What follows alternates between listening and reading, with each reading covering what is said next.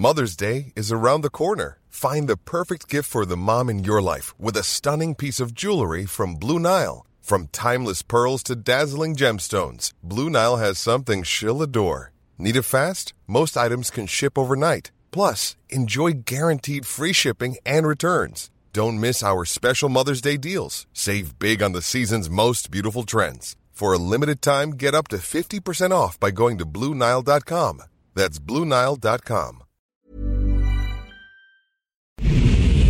Ahora inicia A la Una con Salvador García Soto. A la Una. Donde la información fluye, el análisis se explica y la radio te acompaña. A la Una con Salvador García Soto. A la Una. Comenzamos.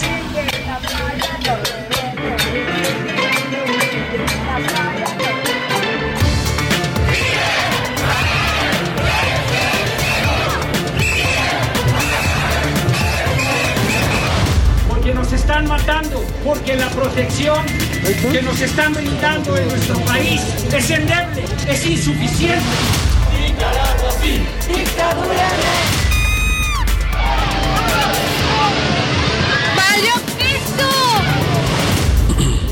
Sí, estoy ronco. Preguntarle si ya lo revisó algún médico, si se va a someter a alguna prueba de COVID. No, yo espero que ya este, el día de hoy mejore. Fue un mal el aire. Amanecí así. Va a mantener sus actividades al fin de semana normales. Sí, sí.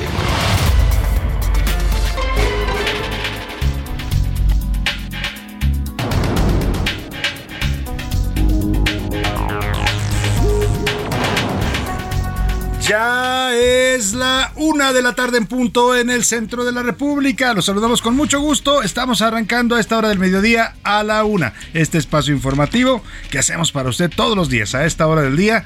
Aquí estamos para acompañarle, para informarle para servirle también, por supuesto, en este espacio informativo que se propone todos los días ser parte de su día a día, llevarle la mejor información, el mejor análisis, la crítica, las entrevistas, las historias de cada día. Aquí se las vamos a contar y siempre trataremos de hacerlo de la mejor manera. Siempre, siempre para que usted se forme su mejor opinión. En este jueves, jueves eh, agradable de temperatura en la Ciudad de México, 22 grados centígrados. Ha cedido un poco la lluvia, ¿eh? en los últimos días dejó de llover, estaba lloviendo casi todas las 10 por la tarde. Ha cesado un poco la lluvia, pero seguimos teniendo un buen clima y eso se agradece. 50% de probabilidades de lluvia para esta tarde de jueves, así es que pues tome sus previsiones. Por lo pronto, saludo con gusto a toda la gente que nos escucha en estas frecuencias del Heraldo Radio en toda la República Mexicana, porque abarcamos pues prácticamente las ciudades más importantes del país. Saludamos con gusto a toda la gente aquí en el Valle de México, por supuesto, en esta gran megalópolis de la Ciudad de México, en el 98.5 de FM, nuestra frecuencia central. Central. Desde aquí, en vivo y en directo a toda la República, saludamos a gente de Guadalajara, Jalisco. ¿Cómo están, amigos tapatíos? Un abrazo fuerte para ustedes, ánimo. A la gente de Monterrey, Nuevo León también, a todos los amigos regios allá en la Sultana del Norte, a la gente trabajadora y luchona de la comarca lagunera. Un abrazo para todos ellos allá en las confluencias de los estados de Durango y Coahuila. A la gente de Oaxaca, capital, allá en la zona de los valles. Muchos saludos. Qué bonito cielo tiene Oaxaca, ¿eh? Es uno de los cielos más espectaculares que uno puede conocer con una luz impresionante. Cuando llega uno ahí a los valles de Oaxaca y ve aquella luz, aquellas nubes blancas y aquel cielo profundamente azul, se entiende un poco por qué Oaxaca es una ciudad de artistas, de pintores y de gente tan talentosa. Saludamos también en Oaxaca a la gente de Salina Cruz, allá en el istmo de Tehuantepec. Muchos saludos a la gente de también el, del municipio de Tehuantepec. Igual a la gente de Tampico, allá en el Golfo de México. Muchos saludos a los tampiqueños y las tampiqueñas y por supuesto a la gente de Ciudad Madero, Altamira, que conforman también ya una zona conurbada. A la gente de Tijuana, Baja California, allá en donde empieza la patria, en frontera norte, la frontera más transitada del mundo. Un abrazo a todos los amigos tijuanenses y cachanillas, a la gente de Tuxtla Gutiérrez, a todos los tuxtlecos, chiapanecos, amigos allá en el sureste de México. Calor, mucho calor, me imagino yo, la temperatura por allá en Tuxtla Gutiérrez. Han de estar intensos los, los calores del verano. A la gente también de Texas, la saludamos con gusto a todos los que nos escuchan al otro lado del Río Bravo, en McAllen, en Brosville, Texas. Y también a la gente de Now Media Radio San Antonio, a la gente de Now Media Radio Chicago, allá en la zona de los Grandes Lagos, hasta allá, hasta la zona de los Grandes Lagos, donde se ubica el lago Michigan. Saludamos a toda la gente de los amigos y paisanos de Chicago, Illinois. Y bueno, tenemos un programa con mucha información, con muchos temas, deseando que este jueves vaya marchando bien para usted, que vaya saliendo todo, todo bien, que haya pues eh, avance en los temas que usted tiene pendientes, en sus tareas, en su trabajo para este día. Y si hay algún problema, algún contratiempo, ya sabe, nunca faltan obstáculos, problemas, gente que anda molesta circulando por la calle y se quiere desquitar con el primero que aparece. Me pasó ahorita que venía en el tráfico, venía yo bien, o sea, un poco, un poco apurado pues para llegar, pero pues no se da cuenta uno. Yo seguramente algún momento, momento rebasé a alguien y de pronto se me empareja una camioneta con dos tipos y me empiezan a gritar de cosas. Yo dije, ah, caray, ¿qué pasó? ¿En qué momento los agredí? ¿En qué momento los...? Bueno, pero bueno, así suele pasar. Así es que ánimo a toda la gente que me está escuchando en el tráfico, en las ciudades que nos sintonizan. No se desesperen, tranquilos, respiren. Hay que manejar con calma y hay que tener paciencia ante todo en el tráfico. Y vamos a los temas que le tengo preparados. Deshojando la margarita. Comienza el rumor de una posible salida de México del Tratado de Libre Comercio de México, Estados Unidos y Canadá. No es nuevo, ya hace algún unas semanas que se ha venido manejando esta versión en columnas, en donde dicen que el presidente López Obrador está muy dolido, muy molesto, y hoy lo refleja. ¿eh? Hoy le voy a poner un audio de López Obrador donde se queja de que después de haber estado en la Casa Blanca, donde habló muy bien con, con Joe Biden, donde lo trataron muy bien, luego se reunió con empresarios estadounidenses, y que después de eso llega acá y tómala, le dan el ramalazo de las consultas del TEMEC. Lo dice, lo dice en un tono que yo se lo voy a poner y usted lo va a interpretar. El presidente no está contento y esto le da sentido a esas versiones que dicen que para el 15 de septiembre prepara un discurso pues fuerte con un tema de posible salida del Temec de México o algún distanciamiento, lo cual sería muy grave para nuestro país, para nuestra economía.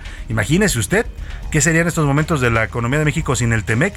O sea, si algo nos ha mantenido a flote en medio de esta crisis mundial, que nos ha ido como en feria, pero digamos ahí estamos todavía flotando con una tablita salvavidas y esa tablita se llama Temec las exportaciones a los Estados Unidos. Pero bueno, vamos a hablar de esto. Marcelo Ebrard dice que no, que no hay posibilidades de que se abandone el TEMEC, que el gobierno mexicano no lo va a hacer, pero el tono que maneja hoy el presidente ya se lo voy a poner y usted ya lo va a escuchar.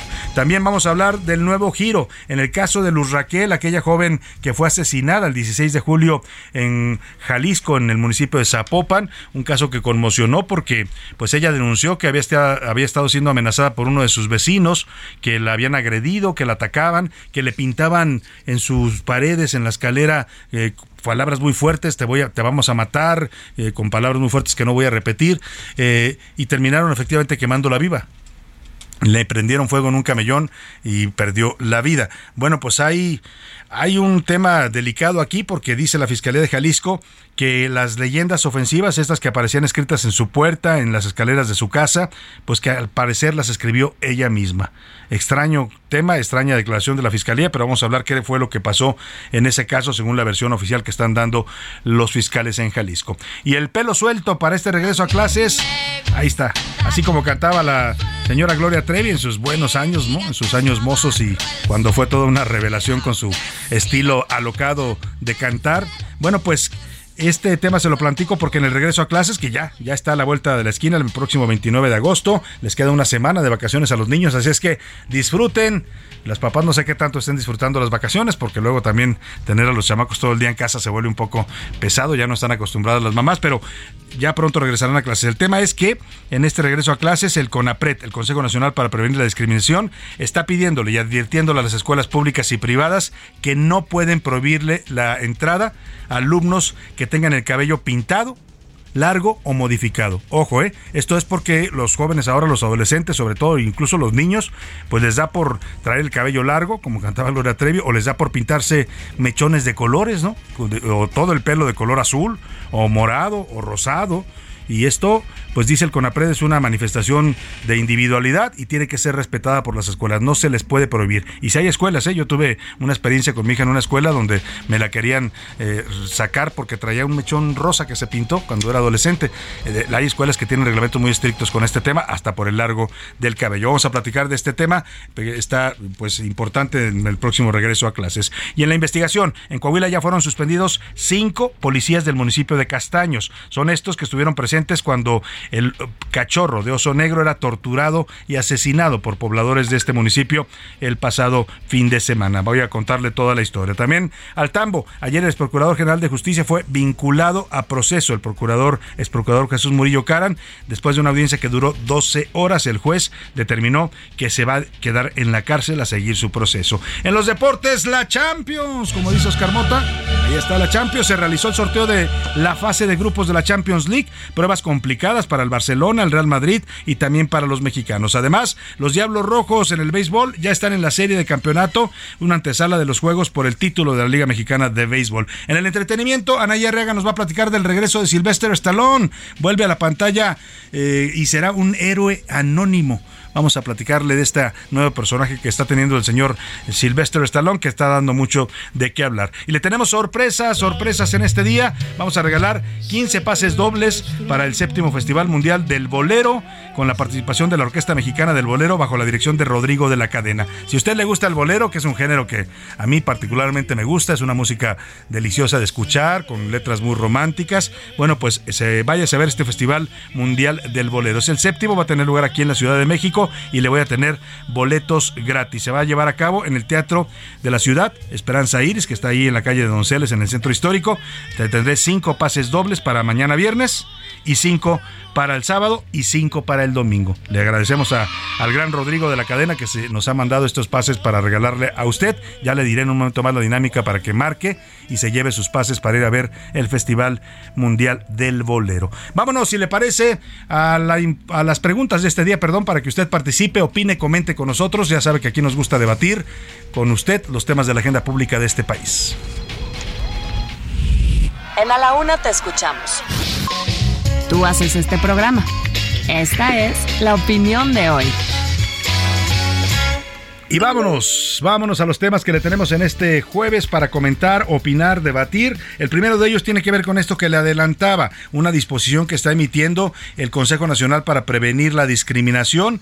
Le advierte a escuelas privadas y públicas de niveles básicos, primaria y secundaria, que en este regreso a clases, a partir del lunes 29 de agosto, no podrán prohibir la entrada a alumnos porque traigan el cabello largo, porque lo traigan pintado de colores, del color que les guste o de cualquier otra forma. Dice que se debe respetar el derecho al libre desarrollo de los menores. Es algo que además está consagrado en la ley ¿eh? y en la Constitución, los derechos de la infancia y la ley para el desarrollo de los niños y niñas eh, y adolescentes en México. Algo así se llama la ley, ahora le voy a dar el nombre exacto, pero es una ley federal. Bueno, pues yo le quiero preguntar a partir de esto que dice el CONAPRED, ¿Usted cree que es correcto que los niños deban y puedan entrar a las escuelas con el aspecto que ellos se propongan, como ellos se sientan, con el pelo del, largo que quieran, del color que quieran? Le doy tres opciones para que me responda. Sí, el aspecto no importa para la educación, o sea, pueden traer el cabello como sea, eso no les va a impedir aprender más o aprender menos. No, es un tema de disciplina y de formación y también de normas internas, normas internas de las escuelas. Y sé cada familia es diferente y decide cómo educar a sus hijos. Esto que le digo, el derecho a los niños para desarrollar libremente su personalidad está consagrado en el artículo 7 de la Ley General de Derechos de las Niñas y los Niños y Adolescentes de México. Así se llama esa ley y está consagrado ahí y en eso se basa el CONAPRED para pues mandar este eh, señalamiento a las escuelas públicas y privadas. Ahí está el tema para que opine usted. El segundo asunto que ponemos sobre la mesa es esto que ya le adelantaba, la versión de que el el presidente López Obrador está molesto y yo creo que hoy, hoy se deja ver esta molestia eh, porque Estados Unidos pues finalmente demanda a México en este mecanismo de consultas del TEMEC, cuestiona la política energética del presidente López Obrador y dice que quiere que se revise porque según ellos han estado afectando a sus empresas, a sus inversiones, a la competencia pues en el sector energético mexicano por la política de López Obrador que le da preferencia y prevalencia a la Comisión Federal de Electricidad por sobre las inversiones privadas. Y bueno, después de esta molestia. Hay la versión de que podría pues eh, hay versiones en columnas, rumores de que se podría preparar una, un anuncio fuerte para una salida de México del TEMEC o un reclamo fuerte del presidente al gobierno de Estados Unidos, eh, mientras el pues hay estos rumores, el canciller ayer dijo, estuvo con una, en una reunión con empresarios de Jalisco, los más importantes de ese estado lo recibieron allá en, en Guadalajara, y ahí les dijo Marcelo Ebrard que no habría salida del TEMEC, que el gobierno de México jamás iba a tomar esta decisión y que en todo caso esperaban que hubiera una solución y un acuerdo negociado a estas diferencias en el marco del TEMEC. Y en medio de toda esta polémica y de este tema, ¿usted cree que sería correcto que el gobierno de México, el presidente, decidiera romper con el TEMEC? Sí, es un tratado que no ayuda a México, no por ningún motivo se caería la, la, economía mexicana, debe negociar y aceptar las quejas de los otros países, o de plano su salida pues sería un fuerte golpe para México y para su economía, para miles de productores eh, de todo tipo. Eh. Todas las industrias dependen hoy de las exportaciones a Estados Unidos, todas las industrias mexicanas. ¿Qué me dice usted de estos dos temas? Están interesantes, están polémicos para debatir. El número para que nos mande sus mensajes y comentarios 5518 41 51 99. Ojo, también es el número para los boletos que voy a regalar para el eh, Festival Mundial del Bolero. Viernes, sábado y domingo tenemos pases dobles y voy a, regalarlos. Hoy vamos a regalar, si le parece, para el viernes, ¿no? Hoy para el viernes y mañana, mañana, hoy regalamos cinco dobles y mañana los otros 10 eh, o cinco para el sábado y cinco para el domingo. Así es que prepare el dedo, vaya calentando para que en cuanto soltemos la pregunta, usted se gane sus boletos y se vaya a ver con esa persona especial el Festival Mundial del Bolero. Vámonos por lo pronto a la información, porque esto como el jueves ya comenzó. En picada. En lo que va del gobierno de Andrés Manuel López Obrador, el déficit de la balanza comercial de productos petroleros de México se disparó en 47%. Victimarios. Al menos 48 personas han sido detenidas a partir de las llamadas realizadas al 765, la recién habilitada línea para ayudar a mujeres en la Ciudad de México. Morosos. El Instituto Nacional para la Vivienda informó que tras una reclasificación de las deudas, su cartera vencida aumentó a 18.24%. Investigación. En una diligencia relacionada con el caso del feminicidio de Devani Escobar, la Fiscalía General de Justicia de Nuevo León cateó el domicilio de una empleada del motel Nueva Castilla y decomisó varias memorias de almacenamiento USB presuntamente del establecimiento. Ataque. Un comando armado abrió fuego contra la avanzada del presidente de Colombia, Gustavo Petro, durante un recorrido por la frontera colombo-venezolana al que no asistió el mandatario. Una de la tarde, 16 minutos y nos vamos a la información en este jueves. Esta mañana el presidente López Obrador hizo un fuerte reclamo a los Estados Unidos. El tono del presidente, le voy a poner el audio, suena a eso, a un reproche y a una molestia que tiene el presidente y su gobierno por la forma en que fue anunciado este, eh, pues esta decisión de impugnar a México en el mecanismo de consultas del TEMEC y pedir que se revise la política energética de este gobierno, a la que acusa el gobierno Estados Unidos y ahora también Canadá, que se sumó después a, estas acusaciones, pues de ser eh, una política que está afectando la competencia, que está eh, eh, pues obstaculizando a las empresas privadas para darle prioridad a las empresas del Estado mexicano, tanto Pemex como la Comisión Federal de Electricidad.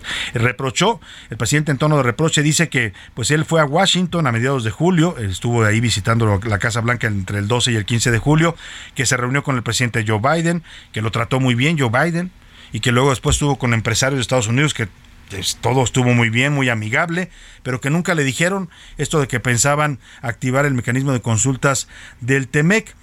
Y también en la queja del presidente hay un reproche no solo a Estados Unidos, usted lo va a escuchar, sino implícitamente, no lo dice, pero dice que se enteró por un tuit, una semana después dice de regresar, yo veo un, un tuit de Arturo Sarucán, que fue el embajador de México en Estados Unidos en el gobierno de Felipe Calderón, y que se enteró por ahí, que primero pensó que era una volada, pero que después se dio cuenta que no, que Sarucán sí estaba informado.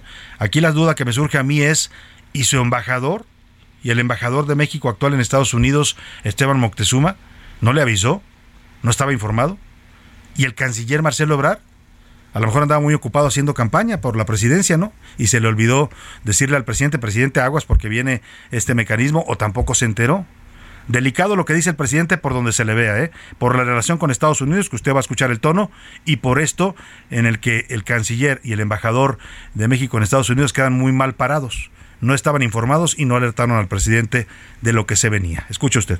Voy a Washington, hablamos en Casa Blanca con el presidente Biden, muy afectuoso, respetuoso, tratamos distintos asuntos, nada relacionado con este tema. Al día siguiente hay una reunión entre empresarios mexicanos y estadounidenses, tampoco se trata el tema. Oh, sorpresa, regresamos y a la semana la llamada consulta y me entero por un mensaje del que fue embajador de Felipe Calderón en Washington, Arturo Pero pensé, pues es una volada. No, no, bien informado. Y viene la consulta y totalmente majadera, en un tono soberbio de prepotencia, haciendo referencia de que la reforma energética que se había llevado a cabo en el país era la panacea, cuando nosotros sostenemos lo opuesto, pero además porque fue un desastre para los mexicanos, fue un fracaso. Pues ahí está, juzgue usted, ¿eh? el tono del presidente suena molesto, y además anda un poco ronco, ¿no? Yo creo que, yo iba a decir que se las echó muy frías, pero no, el presidente no, es, no tiene, no, no se le conoce porque le guste mucho eh, la, la, bebida. En todo caso, pues se enfrió, seguramente agarró frío y se le oye la garganta afectada. El caso es que, pues, además de la garganta que le da un toque más fuerte a la voz, un poco más rasposa, eh, pues se escucha molesto. Y esto que dice, pues me entero yo, oh sorpresa, ¿no? me entero que van a hacer un mecanismo de consultas eh, y pensó primero que pues Arucán, pues Arucán, eh, ex, embajador de Calderón, conservadores, ¿no? Ya saben la mente del presidente, conservadores, reaccionarios, derecha, pues es falso, ¿no? Pero luego, oh sorpresa, pues nada, estaba muy bien informado, dice Sarucán. Por eso le decía yo que ese comentario pues suena pues a que su canciller, su embajador, sus funcionarios de aquí de la Cancillería pues no estaban bien informados, ¿no? No se enteraron y no le avisaron a tiempo al presidente que se sorprendió con este anuncio. Reprocha incluso el tono eh, que utilizó el gobierno de Estados Unidos cuando hizo este anuncio. Y el anuncio lo hizo la representante comercial del gobierno de Joe Biden, la señora Catherine Tai que es la que está también negociando este tema con México en estos momentos ya en las mesas de consultas que ya se abrieron a partir del pasado martes. Eh, ella hace el anuncio y efectivamente lo hace con fuertes críticas a la política energética del, gobierno de México, del presidente López Obrador, que no eran nuevas. ¿eh? El presidente parece de sorprenderse por las críticas, pero las críticas tenían ya meses. O sea, acuérdense que le mandaron varios enviados aquí al Palacio Nacional, vino John Kerry, vino, bueno, el embajador Ken Salazar que no salía de ahí, varios enviados para decirle, revise la política energética, estamos eh, inconformes, no nos gusta, creemos que va en contra del TEMEC, pero el presidente pues no les quiso hacer caso o pensó que como ya se había hecho amigo de Ken Salazar y ya lo había convencido, un día salió Ken Salazar después de una reunión y dijo que pues que sí, que la reforma energética de López Obrador era muy buena, pues pensó que ya había resuelto el tema, ¿no? Yo creo que minimizó pues al, al, vecino, ¿no? El vecino es el país más poderoso del mundo. Y yo le mandaron varios mensajes de que no estaban de acuerdo con la política energética, de que pedían que se revisara, operaron y maniobraron contra su reforma constitucional en materia energética. Pues si el presidente no quiso entender, pues ahora se dice sorprendido por esto y está molesto. El, tenemos el audio de Catherine Tai para que escuche usted un poco de lo que el presidente hoy se queja que fue muy agresivo y muy, eh, dice él, pues en un tono muy soberbio, así lo califica cuando este, esta representante comercial de Estados Unidos anuncia la decisión de impugnar, impugnar en el TEMEC el, eh, Tratado de Libre Comercio de México, Estados Unidos y Canadá. Escuchemos. He informado a México que estamos buscando todas las posibilidades dentro del TEMEC para avalar y para arribar sobre todos los problemas en el tema energético y también sobre los problemas que puede implicar esto para el ambiente. Bueno, este anuncio lo hizo ahora en, pues hace como unas, que mes de marzo, marzo de este año fue el anuncio de que iban a, a proceder a impugnar este tema. Pues ahí está. En contraste con lo que dice el presidente y con el tono que se le escucha y con las versiones que circulan en columnas de que López Obrador estaría preparando un discurso casi de ruptura con Estados Unidos para el 15 de septiembre, que habría elegido esa fecha particular para dar ese discurso, pues este miércoles, ayer, el canciller Marcelo Ebrard estuvo de visita en Jalisco, lo invitaron los empresarios más importantes del Estado a platicar con ellos y ahí afirmó que no, que no se va a poner en riesgo el TEMEC por las consultas que se están llevando a cabo, que el gobierno de México nunca va a romper con el TEMEC y que lo que sí hay que buscar es un acuerdo una, un entendimiento para evitar llegar a un panel. Dice que lo ideal sería llegar a un acuerdo antes del panel y que si se tiene que llegar al panel, aún ahí, buscar una solución negociada. Le decía, habló con empresarios en Jalisco durante eh, la entrega de la medalla al mérito industrial de industriales distinguidos allá en el estado de Jalisco y recordó que el 12 de septiembre será el diálogo económico de alto nivel, donde viene el secretario de Estado estadounidense Anthony Blinken y ahí también abordarán toda esta tensión que ha generado pues el desacuerdo con la política energética en el marco del que escuchemos. no tendría sentido económico, sería ir contra lo que nos conviene, contra lo que hemos logrado. Si se resolvió firmar ese tratado, ponerlo en riesgo no sería inteligente. Ya tengamos establecido que para las diferencias comerciales con nuestro socio principal, que es Estados Unidos, podamos pedir consultas, hacer diálogos y finalmente llegar a un acuerdo. Lleguemos en los diálogos, lleguemos a un acuerdo. Bueno, el presidente también dijo hoy que no va a romper, ¿eh? o sea, sí lo dice, dice que no se trata de ruptura, pero sí sé que sí está molesto por la forma en que lo trataron en el gobierno de Estados Unidos, que México no saldrá del TEMEC, aclara el presidente López Obrador. Vámonos a la pausa con música, lo voy a dejar con esta canción que se llama Bajo el mar, la canta Alejandro Sanz, es una canción de 2016 y es aquella de la película La Sirenita de 1989. Seguimos con usted aquí en la Una.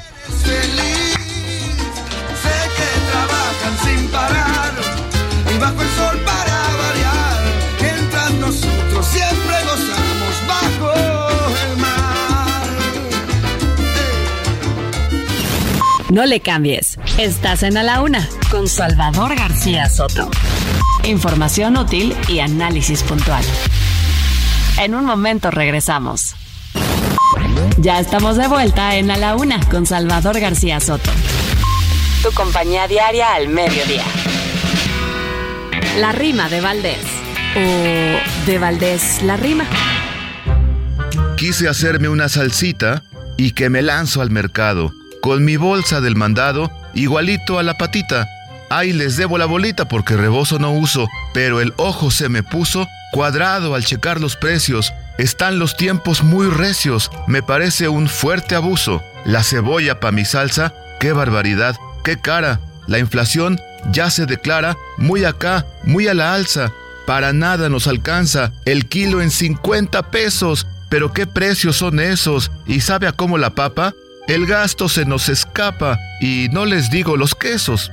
Yo no sé si es recesión o si es un bache nomás, o la pandemia quizás, o la guerra, o la inflación. Lo cierto es que otra versión se anda diciendo en Palacio, donde aquel siempre es reacio a decirnos la verdad. Hay que hablar con claridad, barájenla más despacio.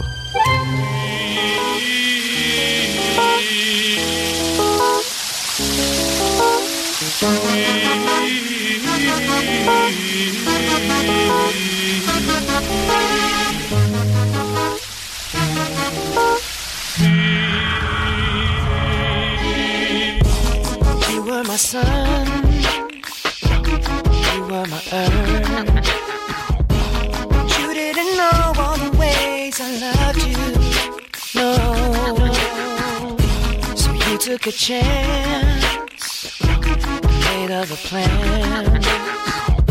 But I bet you didn't think that they would come crashing down. No, you don't have to say what you did. I already know.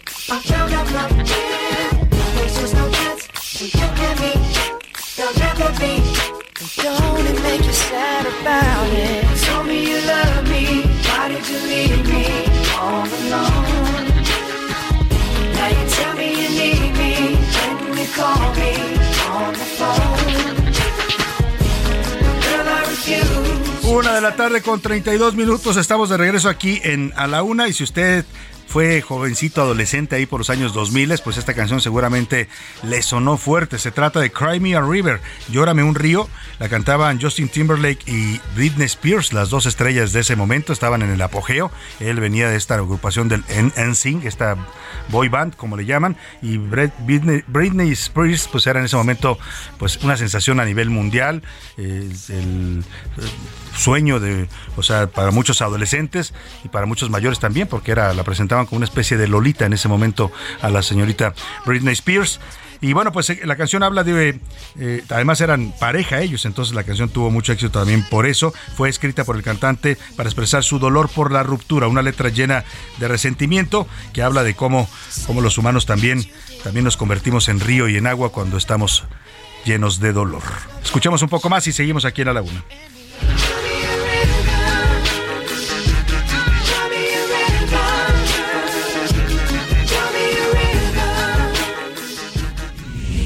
A la Una con Salvador García Soto. Oiga, oiga, y vamos a este caso, este Caso que causó conmoción en su momento, aquí se lo informamos, lo comentamos, hubo críticas muy severas al gobierno de Jalisco, a los mecanismos para la protección de mujeres, porque Luz Raquel Padilla había denunciado durante varios meses, había presentado denuncias ante los organismos defensores de, de, las mujeres ahí en Jalisco, ante la Fiscalía, ante la Policía Municipal de Zapopan, ella vivía en Zapopan, pues que estaba siendo agredida, estaba siendo objeto de ataques por parte de un vecino que la atacaba a ella y a su hijo, tenía un hijo con síndrome de Down, no, perdóneme, un hijo autista, un hijo autista y pues que era objeto de ataques, que la querían expulsar de donde vivía, que la acosaban, que le la atacaban, que eh, el, niño decían hacía mucho ruido porque a veces se golpeaba con la, contra la pared por su condición de autismo y que eso molestaba mucho al vecino. Todo esto salió en esa historia. Eh, que ella denunció el acoso, que las autoridades no le hicieron caso. Además había también un problema de homofobia porque ella eh, pues era lesbiana y que eso molestaba mucho a sus vecinos. Eh, Después de varias denuncias que no fueron atendidas, según se supo en su momento, pues ella un día eh, apareció, bueno, en el camellón, enfrente de del edificio de departamentos donde vivía, eh, encendida en fuego. Comenzó a gritar que se estaba quemando, que la ayudaran, pidió auxilio a sus vecinos, nadie la ayudó. Cuando salieron, muchos la observaron de lejos. Cuando salieron a ayudarla, pues ella ya estaba con el cuerpo mm, casi totalmente quemado la llevaron a los servicios de emergencia, lamentablemente falleció. Todo esto ocurrió el pasado 16 de julio y detonó, pues le decía, una serie de críticas a las autoridades por no haber pues activado ni dado protección la protección que había pedido esta mujer. Los peritos, después de, de varias semanas, eh, se da a conocer, primero, primero una declaración del fiscal de Jalisco, eh, que eh, el fiscal de Jalisco dijo en su momento que habían, habían encontrado que ella, días antes de que pasara esto, de que la quemaron viva, había ido a comprar eh, un encendedor y había ido a comprar gasolina. Entonces que estaban eh, junto con una mecha, estaban investigando para qué había comprado ella esos elementos. Entonces empezó a perfilarse la idea de que hubiera sido un autoataque, pues para que me entienda. Y ayer eh, los peritos de la fiscalía también dan a conocer que después de analizar la letra, porque salieron muchos mensajes que estaban pintados con spray en las escaleras del edificio, en los pasillos, donde le ponían, eres una perdóname, así lo voy a decir porque así le poner, es una perra, te vamos a matar, ¿no? Te vas a morir. O sea, había varias leyendas de ese tipo escritas en las paredes eh, y ella acusaba a su vecino Sergio N., que era el que decía que la acosaba. Pues eh, dice la fiscalía que se analizó la letra y dicen los peritos que coincide, que no coincide con la letra de Sergio N. Bueno, pues están sugiriendo que pudiera ser la letra de ella misma. ¿Qué hay detrás de esta historia? Eh, ¿O se trata de otra vez? Porque en México tenemos esa, lamentablemente, eso es un mecanismo que usan también las fiscalías, de desacreditar a la víctima. Terminan culpando y recriminalizando a las víctimas. Doble criminalización, ¿no? Primero las matan y después son culpables de su propia muerte. Pero vamos contigo, Mayeli Mariscal, para que nos platiques lo que están diciendo los peritos y la Fiscalía de Jalisco sobre este caso de Raquel. Muy buenas tardes. Salvador, muy buenas tardes. Buenas tardes también a todo el auditorio. En un avance de la investigación sobre la muerte de Luz Raquel Padilla, este día el fiscal Luis Joaquín Méndez Ruiz presentó un video en donde a través de sus redes sociales eh, se concluyó que la letra que se plasmó en las paredes del edificio de departamentos en donde vivía Luz Raquel no coinciden con la letra de Sergio N., quien es vecino y que esta mañana, por cierto, ya obtuvo su libertad del penal de Puente Grande. Hay que aclarar que Sergio N fue vinculado y procesado por una agresión anterior provocada hacia Luz Raquel el pasado 5 de mayo. Y bueno, el 26 de julio pasado se determina por parte de los jueces que estuviera un mes en prisión. Él estuvo en Puente Grande, esta mañana ya obtuvo su libertad. Y eh, bueno, retomando el caso de Luz Raquel, de acuerdo con la perito grafóloga Quetzali Mesa del Instituto Jalisciense de Ciencias Forenses, luego de analizar tanto una muestra de trazos de Luz Raquel, pero también de Sergio N, se determina que esta letra se encuentra en suficientes similitudes gráficas para determinar que corresponden al mismo origen gráfico y esto se trata a la escritura de Luz Raquel. Las letras se analizaron en el muro y también con una muestra que se tomó a Sergio N mientras se encontraba recluido en el penal de Puente Grande. Esa es la información, Salvador. Gracias, Mayeli Mariscal. Pues mire, no lo dice la fiscal, ¿eh? evita decirlo. Ahora le voy a poner el audio de este video que nos comentaba Mayeli Mariscal allá en, Guadalajara, que el fiscal no, no habla de un autoataque, pero toda, toda la investigación ha estado orientando hacia allá. Hoy lo que dice es que la letra, la letra que aparecía en estas leyendas donde era amenazada de muerte Luz Raquel, es muy similar a la letra de ella misma. No es la de Sergio N., el vecino que fue acusado y que estuvo encarcelado, ya salió del penal de Puente Grande. Al parecer, pues la fiscalía está concluyendo que él no fue el autor del ataque y están, sin decirlo, ¿eh? porque no lo dicen, que eh, ella se habría autoatacado, que habría puesto las leyendas y que se habría prendido fuego a sí misma. ¿Usted puede creerlo? Escuchemos eh, lo que dijo hoy el fiscal de Jalisco, el señor Joaquín Méndez Ruiz se solicitó un dictamen en materia de grafoscopía respecto a la escritura estampada en una pared. Se recabó la muestra de escritura de una persona de nombre Sergio N., el cual se acudió al reclusorio preventivo. Asimismo, se llegó a la conclusión de que no se encontraron similitudes gráficas que determinaran que fue estampada por el mismo autor gráfico. Al analizar la escritura plasmada en los muros y la escritura de Luz Raquel remitida por el agente del Ministerio Público, se encontraron suficientes similitudes gráficas para determinar que corresponden al mismo origen gráfico. Ahí está lo que dice la Fiscalía. Difícil de creer esto, pero pues vamos a estar siguiendo de cerca el caso, ¿no? Para ver si hay más elementos y si esto fue a lo mejor un acto desesperado de ella, ¿no? Porque había denunciado y denunciado y no, no actuaban contra sus vecinos agresores, según ella decía. Y a lo mejor quiso llamar la atención de esa forma, pero se le salió de las manos el tema. Vaya usted a saber, es un tema delicado lo que está diciendo la fiscalía. Vamos a otro tema importante. A la una, con Salvador García Soto. Y el otro tema tiene que ver con temas también lamentablemente delictivos. El subsecretario de Seguridad Federal, Ricardo Mejía, hoy salió a defender la aplicación de la prisión preventiva oficiosa. Ayer lo hizo el presidente López Obrador, dijo que no estaba de acuerdo con esta propuesta que está circulando en la Corte del ministro Luis, eh, Luis María Aguilar para que la prisión preventiva oficiosa sea declarada inconstitucional por violar los derechos eh, humanos de los mexicanos. El presidente ayer también, el gobierno sacó un comunicado diciendo que no, no coinciden, se lo dirigen a la Corte, le dicen que no están de acuerdo, que la prisión preventiva es un mecanismo necesario para poder eh, juiciar a los eh, presuntos delincuentes. En fin, hoy vuelve la defensa por parte del subsecretario de Seguridad, dice que es importante mantener la medida para que no, que esto no quede a decisión de cada juez en liberar a un presunto delincuente en casos de alto impacto como homicidio, feminicidio y violación entre otros.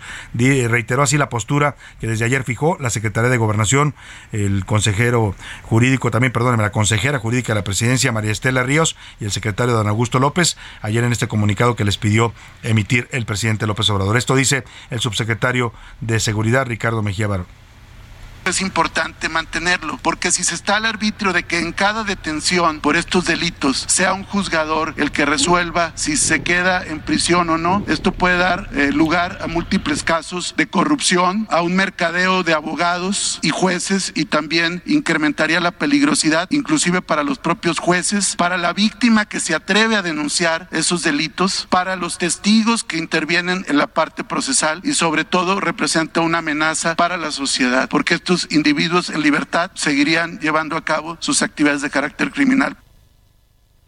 Pues ahí está, ahí está lo que dice el subsecretario de Seguridad, ratifica la posición que ayer fijaron Gobernación eh, y la Consejería Jurídica, también el propio presidente, no están de acuerdo, es un debate que se va a dar en la Corte el próximo 5 de septiembre, está ya circulando el proyecto de sentencia del ministro Luis María Aguilar, va a ser un choque, de nuevamente un choque de posiciones entre el Poder Ejecutivo, y el Poder Judicial. Vamos a ver cómo se resuelve este asunto y le estaremos informando. Por lo pronto, vámonos a otros temas importantes.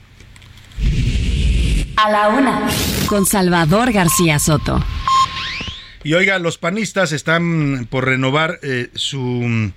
Va por elegir a un presidente de la mesa directiva. Le corresponde al PAN ahora encabezar la Cámara de Diputados a través de esta figura de la presidencia de la mesa directiva. Y ayer el dirigente nacional del PAN, Marco Cortés, propuso que el actual vicepresidente panista en la Cámara de Diputados, Santiago Krill Miranda, sea quien presida la mesa directiva en el recinto legislativo. Escuchamos el momento en que Marco Cortés dice por qué Krill, Santiago Krill Miranda, debe ser el nuevo presidente de la Cámara de Diputados.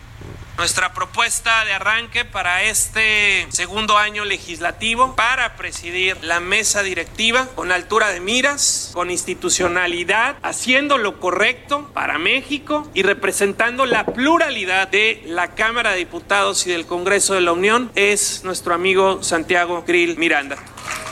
Bueno, pues ahí está y hago contacto precisamente en la línea telefónica. Le agradezco mucho que me tome esta llamada con el diputado Santiago Krill, propuesto ya por el PAN para presidir la mesa directiva de la Cámara de Diputados. ¿Cómo está, diputado? Muy buenas tardes, qué gusto saludarlo.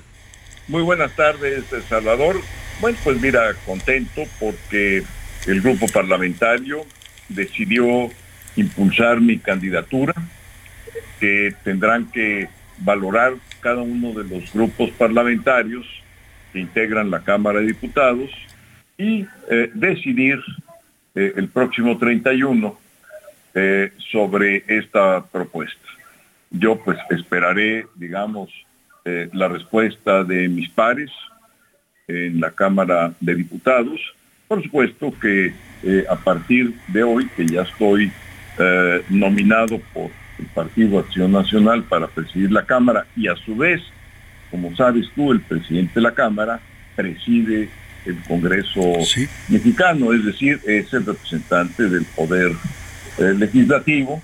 Bueno, pues eh, eh, voy a estar, digamos, platicando con cada uno de los coordinadores de los grupos parlamentarios, de los liderazgos de la Cámara. No me daría tiempo, aunque lo quisiera yo hacer, de establecer contacto con cada uno de los 500 eh, diputados y diputadas. Eh, acuérdate que es una eh, Cámara paritaria, estimado Salvador, entonces son, y qué bueno que así lo sea, que la mitad son diputados y la otra mitad son diputadas. Me gustaría hacerlo, no, no me daría tiempo materialmente hablando, pero sí lo haré con los coordinadores y los principales liderazgos de cada grupo parlamentario. Claro. Y por supuesto mi compromiso es que voy a representar la pluralidad eh, con la Constitución, con, nuestras leyes y acuerdos internos, eh, y que sabré seguir eh, la institucionalidad que merece la Cámara de Diputados. Pero la decisión, pues finalmente está en el Pleno de la Cámara de Diputados. también le quiero recordar al, a, la, audiencia que nos está escuchando en este momento que la votación que se debe recibir para poder ser presidente de la Cámara de Diputados consiste en los dos tercios de los votos eh, de los integrantes de la Cámara, es decir, pues es, un voto casi por unanimidad, claro. este, o lo más parecido a la unanimidad. Eh, Una mayoría absoluta, digamos, ¿no? Como lo marca el reglamento de la Cámara. Mayoría, digamos, este, por, por decirlo de una manera y para que nos entiendan quien en este momento está escuchando. Bueno, pues para mí es eh, y sería por supuesto eh, un honor y una enorme responsabilidad que claro me gustaría asumir y sobre todo lo que más me gustaría es cumplirle a la Cámara de Diputados y a México. Ahora ve las condiciones, es decir, el partido oficial pues ya ha tenido ya la presidencia este último año, podrían intentar mantenerla y también pues el balance de la presidencia de Sergio Gutiérrez Luna no ha sido muy bueno en el sentido de que usted decía hay que respetar la pluralidad de la Cámara, hay que servir ah, como, como representante de todas las fracciones eh, políticas representadas ahí, pero hemos visto una presidencia que se ha cargado mucho a temas partidistas y militantes más que a un asunto pues de pluralidad. Pues mira, eh, eh, Salvador, yo espero que sí, pero eh, primero tengo que hacer los acercamientos con cada uno de los coordinadores y por supuesto los liderazgos. Cuando acabe yo esas conversaciones, pues estaré ya en posibilidad pues de, platicar contigo de cómo veo y que realmente cómo ven, más bien que yo, cómo ven ellos las cosas. Ahora, ¿cómo ve este próximo año, este año que usted está buscando presidir la Cámara? Vamos a entrar ya al, a partir del primero de septiembre, que además es el día del informe presidencial, al cuarto, al quinto año de gobierno. En la eh, tradición política mexicana, digamos, pues el quinto año es muy significativo porque es el, el, inicio del fin, pues el, la última recta del sexenio. Eh, ¿Cómo ve las condiciones para, para la Cámara de Diputados? Hay temas pendientes, hay reformas constitucionales propuestas por el presidente que no ha querido validar la oposición. ¿Cómo ve el ambiente para presidir la Cámara en ese, en ese contexto? Bueno, pues es un ambiente de contrastes, de puntos de vista muy diferentes, de visiones encontradas en muchos de los grandes temas, pero también habrá espacios para buscar eh, las coincidencias y trabajar eh, por México, eh, Salvador. Y yo estaría, digamos, buscando ser un factor de esos entendimientos. el presidente de la mesa, pues también debe de ser un puente entre los diferentes, un puente que permita que esos diferentes, esas visiones tan distintas, puedan buscar cuando menos campos comunes donde podamos trabajar. Este sí va a ser eh, un momento, el que viva este periodo legislativo, un momento de enorme debate, simplemente por listar lo que está, digamos, pendiente y en agenda y lo que se ha planteado.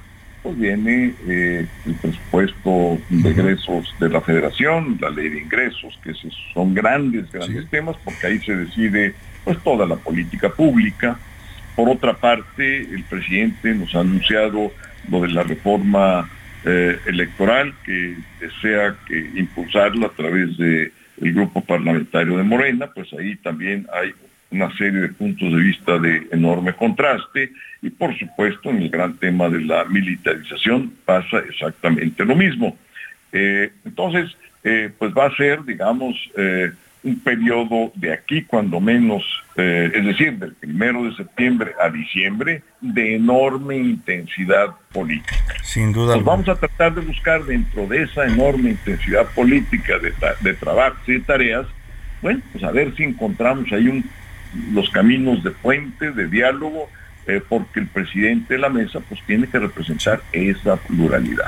Y luego, encima de todo esto que ya comentaba usted, los temas pendientes, temas eh, polémicos, controvertidos, eh, pues está también el año electoral, ¿no? Vienen las elecciones en el Estado de México, en, Coahuila, la, sucesión presidencial adelantada, o sea, las condiciones van a ser particulares, ¿no? Van a ser particulares, es decir, políticamente va a ser un año completo. sin duda. Este, y hay que enfrentarlo con mucho entusiasmo porque eh, eh, a pesar de eso, a pesar de, los temas que muy bien, que apuntas muy bien, el país tiene que avanzar. Y nosotros estamos electos pues para que el país avance. Sin duda. Este, por supuesto habrá discusiones, debates, elecciones, pero a pesar de todo esto, nuestro mandato eh, que tenemos cada uno de los representantes populares, pues es seguir trabajando y en medio de estas dificultades hacer avanzar el país. Sin duda, llegar a los acuerdos en medio pues de la contienda política que no se detiene lamentablemente, pero vamos a estar muy pendientes, diputado Santiago Krill, y lo quiero comprometer al aire que nos veamos la próxima semana, lo invito a que venga acá a nuestro estudio, ya sea radio o televisión, para platicar más ampliamente de, lo que tenemos pendiente, que es su, su aspiración presidencial, ¿le parece? Sí, con mucho gusto, eh, eh, encantado y te, te agradezco mucho, Salvador eh, el espacio y poderme comunicar con tu audiencia y la opinión pública. Al contrario. De verdad, para mí es un privilegio y por ello te doy las gracias. Al contrario, yo le agradezco y estaremos pendientes de esta, de esta propuesta y este, esta búsqueda de la presidencia de la mesa directiva para el diputado Santiago Cremlinanda, un político sin duda de los que tenemos hoy en México con mayor experiencia de Estado, se le puede llamar. Muchas gracias, eh, diputado. Muchas gracias y quedo comprometido. Muy amable, ya, ya, quedamos, nos pondremos de acuerdo. Un abrazo, gracias. Salvador. Ahí está el diputado, el diputado Santiago Krill, pues quiere ser presidente de la mesa directiva, ya lo está apoyando su partido. Vamos a ver si se dan las condiciones. Tendrá que negociar con Morena, evidentemente, para los, eh, los tres cuartos de, de, de votos que necesita, una mayoría calificada para poder presidir la mesa directiva de la Cámara de Diputados el próximo periodo que empieza el primero de septiembre. Vámonos rápidamente a información de último momento. A la una, con Salvador García Soto. Bueno, José Luis Sánchez, ¿qué nos tienes de último momento? Salvador, se cumplen 22 días del colapso en la mina allá en Sabinas, Coahuila, y se les informó hoy a los familiares que el rescate, el plan de rescate tardaría entre 6 a 11 meses. 6 a 11 meses, pues tienen que realizar, según los expertos, un tajo abierto con obras de rampas de acceso inclinado. Y ya dijeron que evidentemente ya no están vivos o no lo han dicho. Pues todo lo han dicho tal cual, pero bueno, esto, el que el, el hecho de que se hagan trabajos de 6 a 11 meses, es estima Pero ¿por qué el gobierno no lo dice? Yo creo que es responsabilidad de un gobierno también, ¿no? Digo, es duro quitarle la esperanza a las familias. Claro. Pero deben ser realistas también. No sé si tal vez se los dijeron en privado, pues, ¿no? Puede ser. Y no lo quieren decir públicamente. Tal vez en privado sí les dijeron, es un hecho que ya no están con vida, y entonces para sacar los cuerpos necesitamos este tiempo, que es lo que debe estar planteando el gobierno, ¿no? Exactamente. Estamos hablando ya de, de rescatar cuerpos, ya no de rescatar personas con vida. Sí, así es. Y hoy los familiares que se encuentran en la mina le hicieron fuertes reclamos a Laura Velázquez. A Laura Velázquez. Vamos a escuchar a lo que le, lo que responden los familiares a esta propuesta del gobierno, que también incluye una indemnización económica. ¿eh? Se las ofreció también la coordinadora de Protección Civil, Laura Velázquez. Esta es la única opción que nos dan, ¿verdad? Hacer unos tajos que se van a tardar de 6 a 9 meses, a 6 a 11 meses. Y que es lo único que ya nos pueden... ¿Y quién les dijo eso, nena? La señorita Laura Va- Velázquez. ¿Cuándo les informaron esta noticia? Ahorita en la mañana, anoche no nos llevaron información, solo que nomás hasta ahorita, siendo que nos trajo con mentiras y que ya, ya vamos a tapar, ya vamos a taponear y que ya, ya tenemos el cemento para... Que no. ¿Cuál es la Que postura de tajos No vamos a ustedes? aceptar nada. de Que nos tajos. los entreguen. Que nos los Que entreguen. nos los entreguen y que no se tarden ya. Mira, ahorita ya porque no sabemos, ya no sabemos cómo están ellos, menos de 6 a 11 meses. Pero la mayoría está en contra de esto. Todos, de todos, todos, Sí, todos, todos, todos. No, nosotros no nos queremos, nos hablaron de una indemnización tampoco. Nosotros no queremos dinero, los queremos a ellos. Pues ahí están los familiares. Nos hablaron de una indemnización, dice, ¿no? Nos dijeron que quieren tapar ya la mina. Pues eh, evidentemente el gobierno está diciendo ya que los mineros murieron. Vámonos a la pausa y volvemos con más a la segunda hora de A la Una. A la una, con Salvador García Soto. Información útil y análisis puntual. En un momento regresamos. Ya estamos de vuelta en A la una, con Salvador García Soto. Tu compañía diaria al mediodía.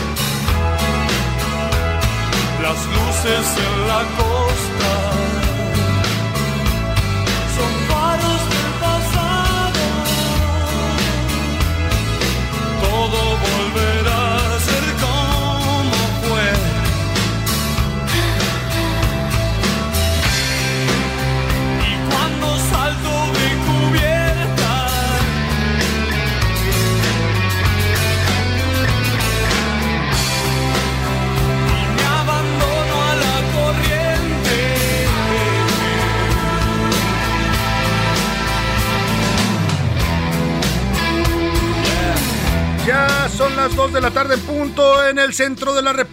Los saludamos con gusto. Estamos iniciando a esta hora la segunda hora de A la Una. Vamos a la segunda parte de este espacio informativo con mucha información, con muchos temas importantes todavía para compartirle, con entrevistas, historias, noticias. Vamos a estar todavía escuchando sus opiniones también. Mucho, mucho material nos queda todavía para compartir con usted en esta parte del día. En este jueves 25 de agosto del año 2022 hemos transcurrido ya nuestra primera hora y vamos a la segunda parte de este espacio informativo. Quédese con nosotros aquí en A la Una. Si está sintonizándonos desde la una de la tarde, gracias, gracias por su preferencia, por escucharnos, por ser parte de esta que le proponemos, de este ejercicio que le proponemos todos los días.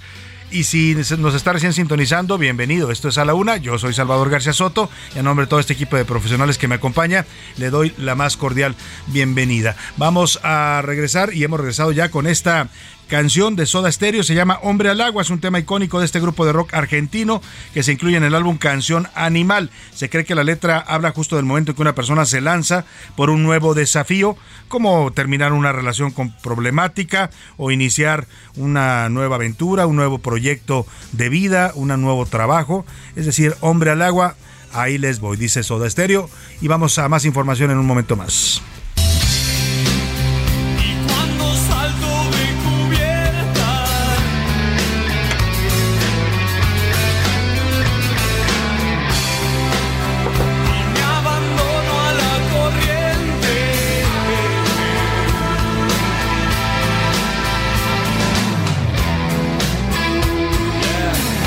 Bueno, vamos, vamos a los temas que tenemos preparados en esta segunda hora. El Consejo Nacional para Prevenir la Discriminación le ha pedido a las escuelas de todo el país, públicas y privadas, que no, no discriminen a los niños que lleven el cabello largo, pintado o de cualquier forma, no les pueden prohibir la entrada y no les pueden expulsar de la escuela por esta razón. Vamos a hablar de este tema importante. El gobierno de Oaxaca también suspenderá la atención médica privada que recibía la saxofonista de 28, 28 años María Elena Ríos, que sobrevivió a un intento de feminicidio en 2019. Esta saxofonista pues que le quemaron la cara con ácido, se acuerda usted, no solo la cara, la mitad de su cuerpo, y ella pues estaba recibiendo una atención médica que le pagaba el gobierno por haber sido un caso de eh, violencia de género, pero ha anunciado ella y la entrevistamos aquí en la Una que pues el gobierno le está cancelando ya esta posibilidad de atenderse médicamente a pesar de que ella sigue padeciendo las secuelas de este ataque.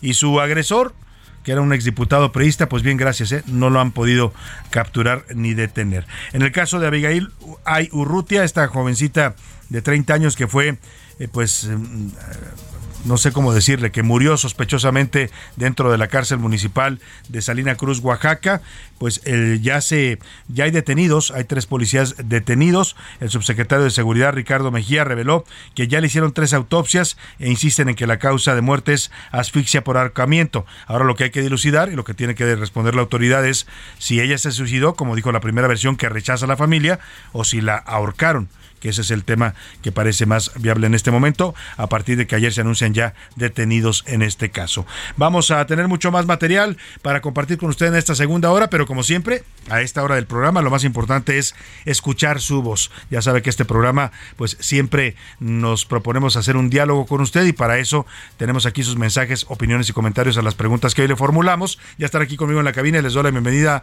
a Milka Ramírez. ¿Cómo estás, Milka? Pícale, pícale, Milka.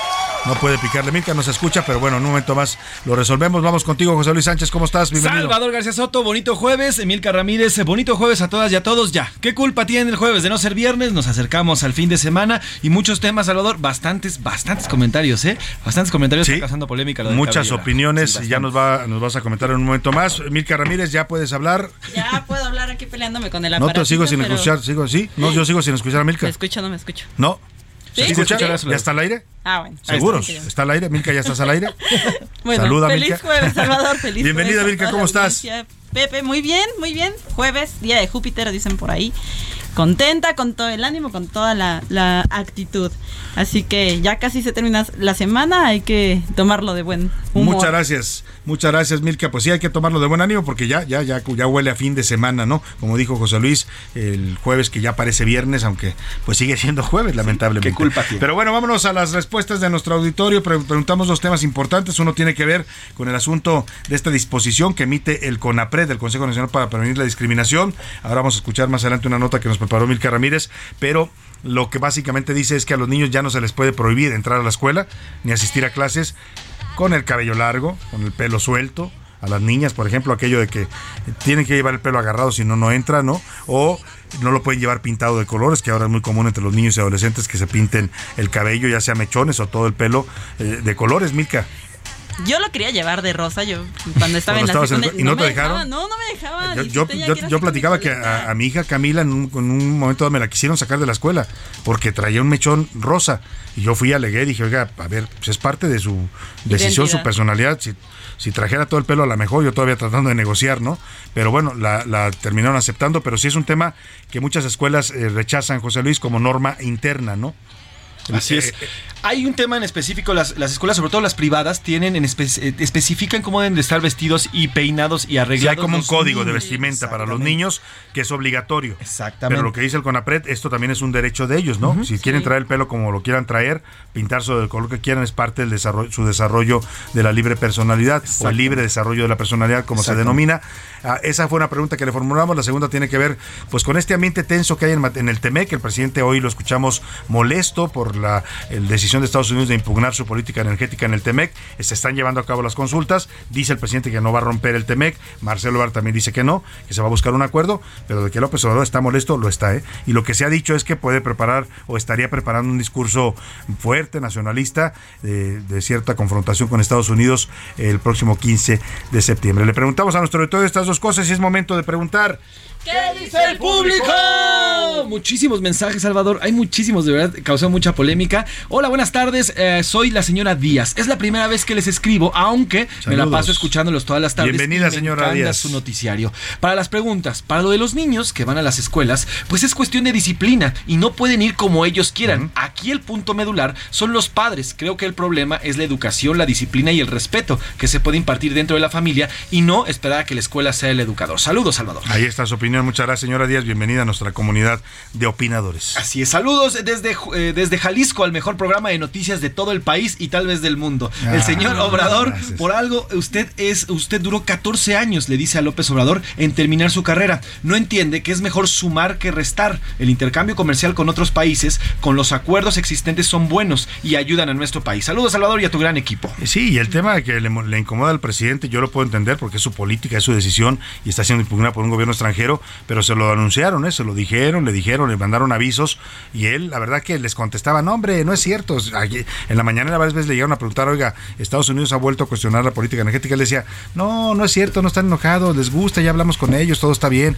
La verdad es que nunca quiso pues escuchar las quejas que estaban dando desde Washington. Había varias señales. Así es. Nos escribe un profesor, el profesor Edmundo Vaz. Saludos a todo el equipo, Salvador. No me los pierdo, aunque casi no escribo, pero Gracias, hoy, lo merece. Respecto a lo que están proponiendo en las escuelas, mi opinión es que a nivel educativo y básico, kinder, primaria y secundaria, sí haya una igualdad en cuanto a la apariencia y al uso del uniforme, pues es un nivel formativo. Cuando los alumnos y las alumnas ya tengan la capacidad de elegir y de discernir que ellos y qué quieren, entonces sí podrán eh, pe- peinarse Ya como lo que quieran, ¿no? con ir a la escuela como quieran. Saludos, o sea, él dice primaria, kinder, primaria y secundaria, sí obligatorio, uniforme y básica. cierto código de vestimenta, ¿no? Exactamente. Señor Ramiro, desde la Ciudad de México aquí nos dice, al rato van a dejar que los menores lleguen tatuados, consumir alcohol, drogas y hasta cigarros dentro de las escuelas. Esto no puede ser. Tampoco, no, tampoco, Vamos, pero tampoco. bueno. Respecto al Temec, esto va más allá de berrinches. Calderón en un berrinche logró que Estados Unidos retirara a un embajador. Obama ignoraba olímpicamente a Peña Nieto. Que los diplomáticos se peleen es una cosa, pero salirse de un tratado ya son palabras mayores. Sí, eso es muy delicado. ¿eh? Ya el presidente también lo dijo hoy, ¿eh?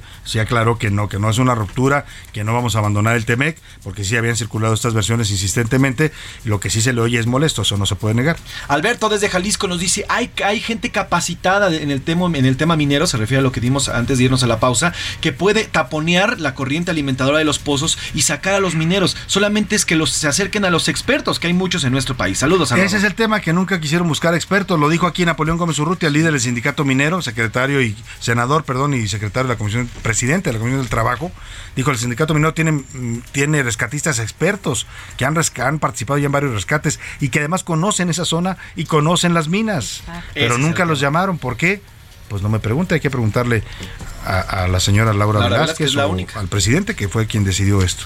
Saludos Salvador desde Monterrey, de Guillermo Villarreal. La salida del tratado sería un suicidio para la Totalmente. economía de nuestro país. Totalmente, mira, ahí dependen todas nuestras exportaciones, ¿no? Todo. La industria automotriz, la industria agrícola, que es muy importante para las exportaciones, pues todo Los prácticamente. armadores, los televisores que aquí armamos, que somos Las unos televisores, las, las partes tecnológicas, las, tecnológicas. autopartes, en fin. Muy buenas tardes, Salvador, desde Zapopan, Jalisco. No me pierdo tu programa. Saludos, a tu gran equipo de su servidor, señor Iván Valdés. Sobre la primera pregunta, la respuesta es no. Si no hay tratado de libre comercio, nuestro país y las inversiones se van a ir al suelo. Y la segunda, bueno, pues el gobierno nos está dando pie a que los jóvenes se rebelen a muy temprana edad. No respetar a las normas y la disciplina educativa eh, significa que los jóvenes tengan una libertad que no conocen todavía y que no saben cómo manejarla. Saludos, Salvador. Muchas gracias, Iván. Saludos allá Zapopan. Julio desde Monterrey también. Buenas tardes, Salvador. El presidente sigue con un tono soberbio con los vecinos del norte. ¿Qué está pasando? Si nos salimos del Temec, sería lo peor que nos podría pasar económicamente a nuestro país. Sí. Hola, Salvador, José Luis y equipo. Ah, también saludan a Milka de todo el equipo. Soy Alberto desde Colima. ¿Y qué tipo de respuesta por parte de Estados Unidos esperaba el presidente después de todos los avisos y advertencias que nos hicieron previo a lo que ocurrió? Es lo que decimos, ¿no? Pues si no quiso escuchar a tiempo, no, como dices tú, no vio las señales, pero ni siquiera señales, ¿eh? Porque venían y se lo decían. Vinieron a Palacio Nacional enviados de la Casa Blanca y le dijeron, presidente, esta política energética no estamos de acuerdo, afecta, le decían de hasta el tema del cambio climático, ¿no? Porque no iba por las energías verdes, hasta el tema de las inversiones, pero pues no quisieron escuchar. A ver, Salvador, en seis meses que llevamos del año, el señor, eh, el señor Ken Salazar visitó por lo menos siete veces. Y a eso iba, en, buena medida. Exactamente, ese era el tema. Pero bueno, buen día, Salvador. Desde Guaymas, Sonora, Mónica Ochoa. Sería desastroso para nuestro país terminar con el tratado. Para el campo, para la industria, para la maquiladora. Aquí en Sonora nos afectaría muchísimo. Miles de empleos dependen de este tratado. Saludos, Salvador. Saludos a Guaymas, Sonora. Guaymas, Sonora. Rodolfo Rojas, saludos, buenas tardes. Buenas tardes al mejor noticiario de la tarde. Referente a los alumnos de la escuela para llevar el cabello largo pintado, no me parece nada bien. Se está haciendo mal a los jóvenes, se está perdiendo mucho la educación y la disciplina. Es formativo. Ya después podrán vestir y hacer como todos los jóvenes y como todo lo hicimos a través del paso de la educación. Nos dice aquí el señor Rodolfo. Muchos saludos, Rodolfo. Qué interesantes opiniones de nuestra audiencia. ¿eh? Y también es momento de ver qué dice la comunidad tuitera, Milka Ramírez. En Twitter, la comunidad tuitera dice, el 4%, bueno, sobre el tema del TEMEC, el 4% dice que sí que México debería de romper con el tratado porque no nos ayuda en nada. El 42% dice que se tiene que negociar y el 54% dice que crearía un conflicto. Sobre el tema del cabello, el 32% dice, dice que sí, que el aspecto no importa, el 54% que no, que es un tema de disciplina, y el 14% dice que la educación es un tema de casa. Ok, pues ahí está la opinión de nuestra audiencia. Más, muchos más mensajes. Saludos rápidamente. saludos, saludos a Susana, que cumple también 49 años. felicidades, Susana. Ya está a punto de llegar al quinto piso, pero todavía anda en el cuarto, Susana. Mucho ánimo están las mañanitas. para ella. Ani y Marci, para Susana que cumple 29, 49 años, perdón. Muchas felicidades. Marcos Sinceros, Fernando Ríos, Juan Manuel Iztapalapa, Jesús Guerrero, tenemos muchos saludos. Nos siguen escribiendo. Lisberta, te, amamos, te, te mandamos también Lisberta, un saludo. qué bonito. No había escuchado ese nombre. Tampoco nunca había escuchado Lisberta, suena bonito, ¿no? Es como Liz y Berta, está raro. Francisco, también te mandamos un saludo. Eh, eh, bueno, tenemos muchísimos mensajes, están cayendo. No, de verdad, muchas gracias, de verdad. Y gracias por sus comentarios. Mire, cuando nos dice usted el mejor noticiero, no nos la creemos, pero, pero sí nos da mucho gusto que a usted le, le guste lo que hacemos y, le sirva también, ¿no? Y sea parte de su día a día. Eso, eso es lo que agradecemos de corazón. Saludos a todas y a todos. Pues muchas gracias por comunicarse. Es momento de regalar boletos. Boletos para el Festival Nacional de. No, Festival Mundial, del Bolero que organiza el señor Rodrigo de la cadena. Escuchemos esto para empezar a entrar en el ambiente. Sé que aún no es tarde para recapacitar Sé que nuestro amor es verdadero y con los años que me quedan por vivir demostraré cuánto te quiero. Ay, ay, ay, oiga, ¿quién, ¿quién no se pone enamorado, romántico? Iba a decir otra palabra más fuerte, pero. Cachondón, pues. ya no lo quise decir, José Luis, por favor, es un horario familiar todavía. bueno, con un bolero, ¿no? Con esta voz, además de Rodrigo de la Cadena, que es uno de los mejores exponentes que tenemos hoy, yo creo que el mejor de exponente hoy de los géneros del bolero. muy joven. ¿30 y qué? 34, años, ¿no? Bueno, pues es gran amigo y además nos manda pases para que se vaya usted a ver este Festival Mundial del Bolero. Se va a llevar a cabo en el Teatro de la Ciudad de Esperanza Iris. Está ahí en la calle de Donceles, en pleno centro histórico. Eh, de Donceles y Allende está la, Asamblea Legislativa, bueno, ahora el Congreso de la Ciudad de México. Y al ladito, al ladito, camina usted media cuadra hacia el Zócalo y está el Teatro de la Ciudad Esperanza Iris. Cinco pases dobles para que se vaya mañana viernes. ¿A partir de qué hora empieza el festival? José Luis Eh, Sánchez. La hora es hasta a partir de las 7 de la, de la tarde. Vamos a regalar los boletos y nosotros vamos a decir cómo pueden obtenerlos. O sea, a las 7 de la tarde empieza el Festival Mundial del Bolero. Va a haber grandes exponentes, ¿eh? Sábado Orquestas, cantantes como Rodrigo y muchos otros que van a cantar grandes boleros, que van a homenajear este género que además nos gusta tanto a los mexicanos. Eh, eh, es- empieza mañana viernes, pero es viernes, sábado y domingo. Hoy le voy a regalar solo cinco pases para que se vaya a eh, escuchar boleros mañana. O mañana Sí, mañana viernes, mañana viernes a partir de las 7 de la noche. Y la pregunta, Milka, que vamos a hacer para que la gente se lleve sus pases dobles es... ¿De dónde es el bolero? ¿De qué país? ¿De qué país? ¿De qué país? ¿De qué país es originario este género musical, el bolero? Está fácil, ¿eh? Está fácil. Así es que empiece a marcar 5518 41 51 99. Importante que nos ponga su nombre completo para poder contactarlo y decirle si usted ganó estos pases dobles. Empiece a marcar ya y si vayas a escuchar eh, boleros y a disfrutar de este gran género musical. Gracias, Milkas. Gracias, José Luis. Gracias a ti, Salvador. Gracias, Salvador. Vamos a temas informativos. recapacitar. Sé que nuestro amor A la una. Con Salvador García Soto. Y ya hemos estado dando, hemos estado hablando de este tema, ya se lo propusimos para debatir, y Milka Ramírez nos preparó esto sobre la disposición que está emitiendo el CONAPRED, el Consejo Nacional para Prevenir la Discriminación, para que los niños y adolescentes y jóvenes puedan entrar a las escuelas y no sean rechazados con el cabello pintado o largo, de largo que ellos quieran. Escuchemos. El Consejo Nacional para Prevenir la Discriminación llamó a las escuelas para que en este regreso a clases respeten el derecho al libre desarrollo de la personalidad y permitan que los estudiantes lleven el cabello como prefieran. En un comunicado, el CONAPRED explicó que se ha negado el acceso a los niños y jóvenes por llevar el cabello largo o pintado. Y es que durante las clases a distancia hicieron cambios a su persona. En total se han atendido 487 denuncias de alumnos de secundaria, preparatoria y universidad. De estos, 109 se recibieron entre el 28 y el 30 de marzo. 236 se refieren a escuelas públicas estatales. En 116 el planteamiento inicial no especifica la escuela. En 72 casos fue requerida información adicional que no fue recibida por lo que fueron omitidas. 36 casos se refieren a escuelas federales y 27 a escuelas privadas. Preguntamos a padres de familia y profesores qué opinan al respecto. Esto fue lo que nos dijeron. Josué Hernández, tengo 35 años, pues todos tenemos derecho a la libertad y a la expresión. Los resultados en las escuelas es lo que va a hablar por ellos. Dulce Zamora, tengo 42 años, tengo un hijo de 7 años. Yo coincido en que es la edad en la que precisamente los jóvenes están buscando identificarse con lo que les guste. Coincido, apoyaría esa, opción, pues los jóvenes tengan esa libertad. Ramón Díaz, 34 años. Pienso yo que, bueno, cada quien puede tener la apariencia que mejor le parezca, pero en los niños, o sea, en los menores de edad, creo que sí tienen que tener una disciplina de seguir alguna norma. Esto no por el cabello, no por los piercings, sino para que aprendan a seguir una autoridad o algún lineamiento.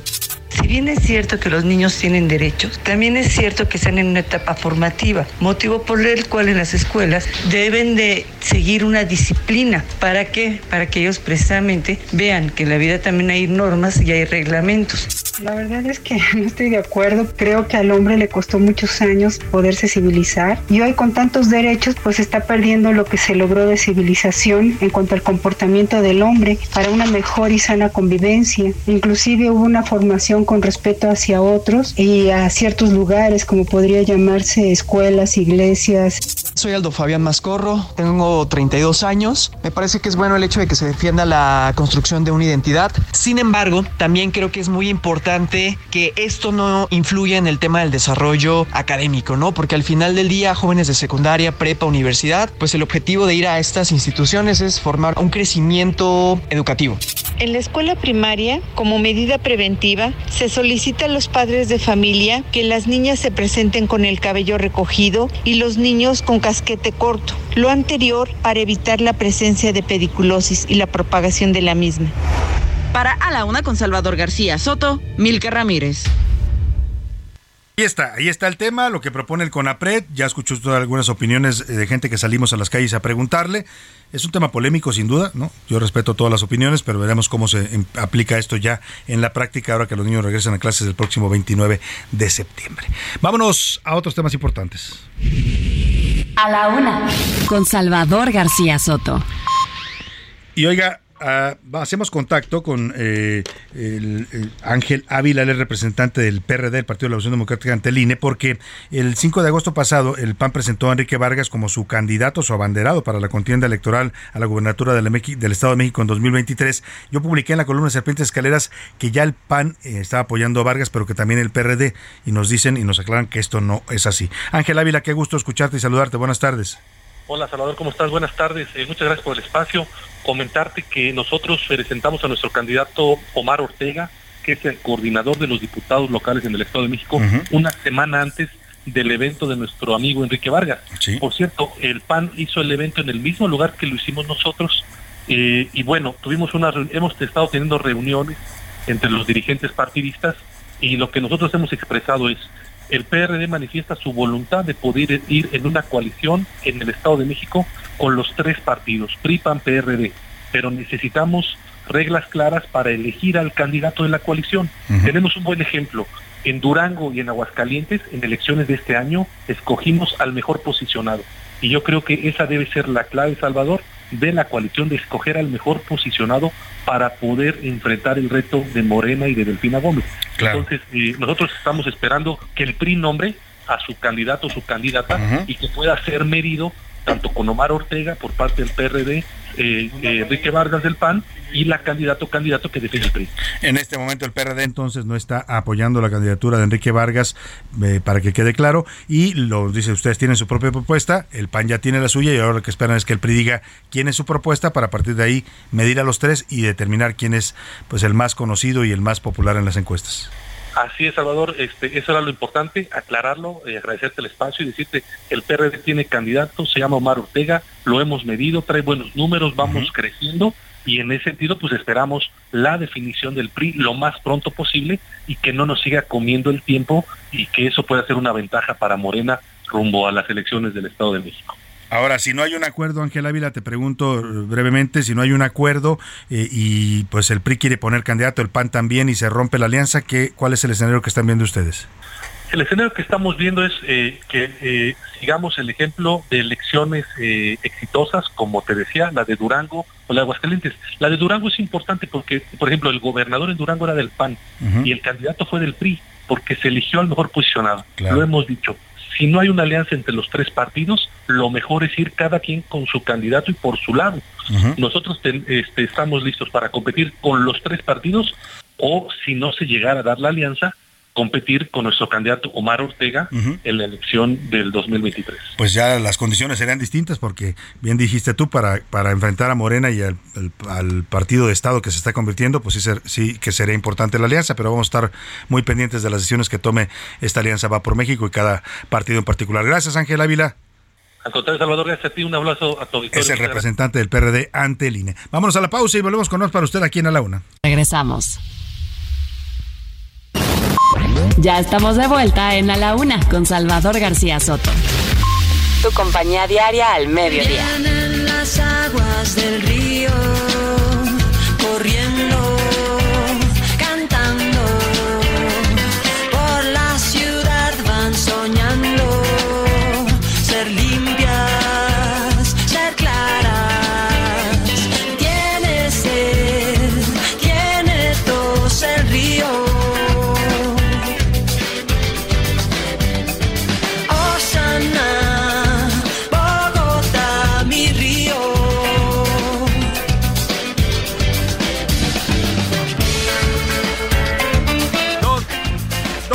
con 31 minutos. Estamos regresando de la pausa con esta canción de eh, Los Aterciopelados. Una canción de 2008 se llama Río. Es una canción que le componen al río que atraviesa la ciudad de Bogotá. Y qué bonitas son las ciudades que conservan sus ríos, ¿eh? No sé si usted ha estado en alguna de ellas. Aquí en México hay pocas, pocas ciudades que conservaron los ríos. Lamentablemente, en la época de la colonia, muchos ríos fueron desecados o fueron. Aquí en la Ciudad de México, por ejemplo, todos nuestros ríos, que hay muchos el río La Piedad, el río eh, Churubusco, el río Miscuac, eran todos esos eran ríos, por eso se llaman así las avenidas, muchas de ellas, el río La Viga, los canales fueron desecados y convertidos en drenaje. Lamentablemente. Imagínense lo que sería esta ciudad con todos sus ríos, el agua circulando por todos lados, hasta el clima sería pues mucho mejor. Pero bueno, esta canción le canta eso a los ríos que son una fuente de vida, de naturaleza y que lamentablemente en México están siendo pues acabados, muchos de ellos aniquilados, contaminados, desecados. Escuchemos un poco más de Aterciopelados y Río y seguimos aquí en la laguna. Besos para el río.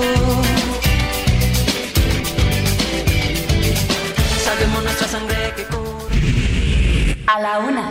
Con Salvador García Soto. Oiga, y hoy vamos a estrenar una nueva sección, le vamos a titular El Ojo Público, todavía no se la presentamos formalmente, pero vamos a arrancarla además con un, vamos a tener personajes del mundo de la academia, de la sociedad civil, de temas de seguridad, eh, de la cultura, por supuesto, para hablar de distintos temas públicos, de temas de la agenda pública, ah, vistos por estos personajes, todos ellos, pues eh, gente acreditada, gente, eh, mm, digamos, respetable para emitir una opinión, que conocen de los temas de los que van a hablar. Le voy a ir presentando poco a poco quienes la van a integrar. Va a ser una opinión diaria la que tendremos para usted. Y hoy vamos a estrenarla con el doctor Emilio Rabasa. El doctor Emilio Rabasa es un doctor en Derecho, es también docente e investigador a tiempo completo en el Instituto de Investigaciones Jurídicas de la UNAM, profesor de Derecho Constitucional en la Facultad de Derecho de la UNAM y también en el TEC de Monterrey. Ha sido secretario general del IMSS, subsecretario de Gobernación, embajador de México ante la OEA, cónsul general en Boston, también autor de varios libros sobre Derecho, Filosofía y Ciencia Política. El más reciente que publicó se llama La estructura política del Estado mexicano hace apenas unas semanas. Estrenamos esta sección con la colaboración, la columna radiofónica del señor y doctor Emilio Rabasa, que va a titular La cuerda del ciudadano. Nos habla hoy de las acusaciones que le hacen al presidente Donald Trump por la violencia desatada en el Capitolio, aquella rebelión, aquella toma, intento de toma del Capitolio que hoy se dice la dirigió, la concibió y la ordenó el señor Donald Trump. Escuchemos al doctor Emilio Rabasa y estrenamos El Ojo Público aquí en A la Una. Tal parece que al oligarca expresidente de los Estados Unidos, Donald Trump, le gusta tener problemas con la justicia, pues desde antes de arribar a la Casa Blanca, sus negocios eran objeto de investigación por evasión fiscal, la que persiste hasta la fecha. Pero a esa ahora se suman otras dos investigaciones. La del Comité Especial del Congreso por su participación en los hechos del 6 de enero del año pasado, cuando alentó a una turba para atacar al Capitolio y evitar el procedimiento de calificación del colegio electoral que sesionaba en esos momentos para confirmar la elección de Joe Biden como presidente.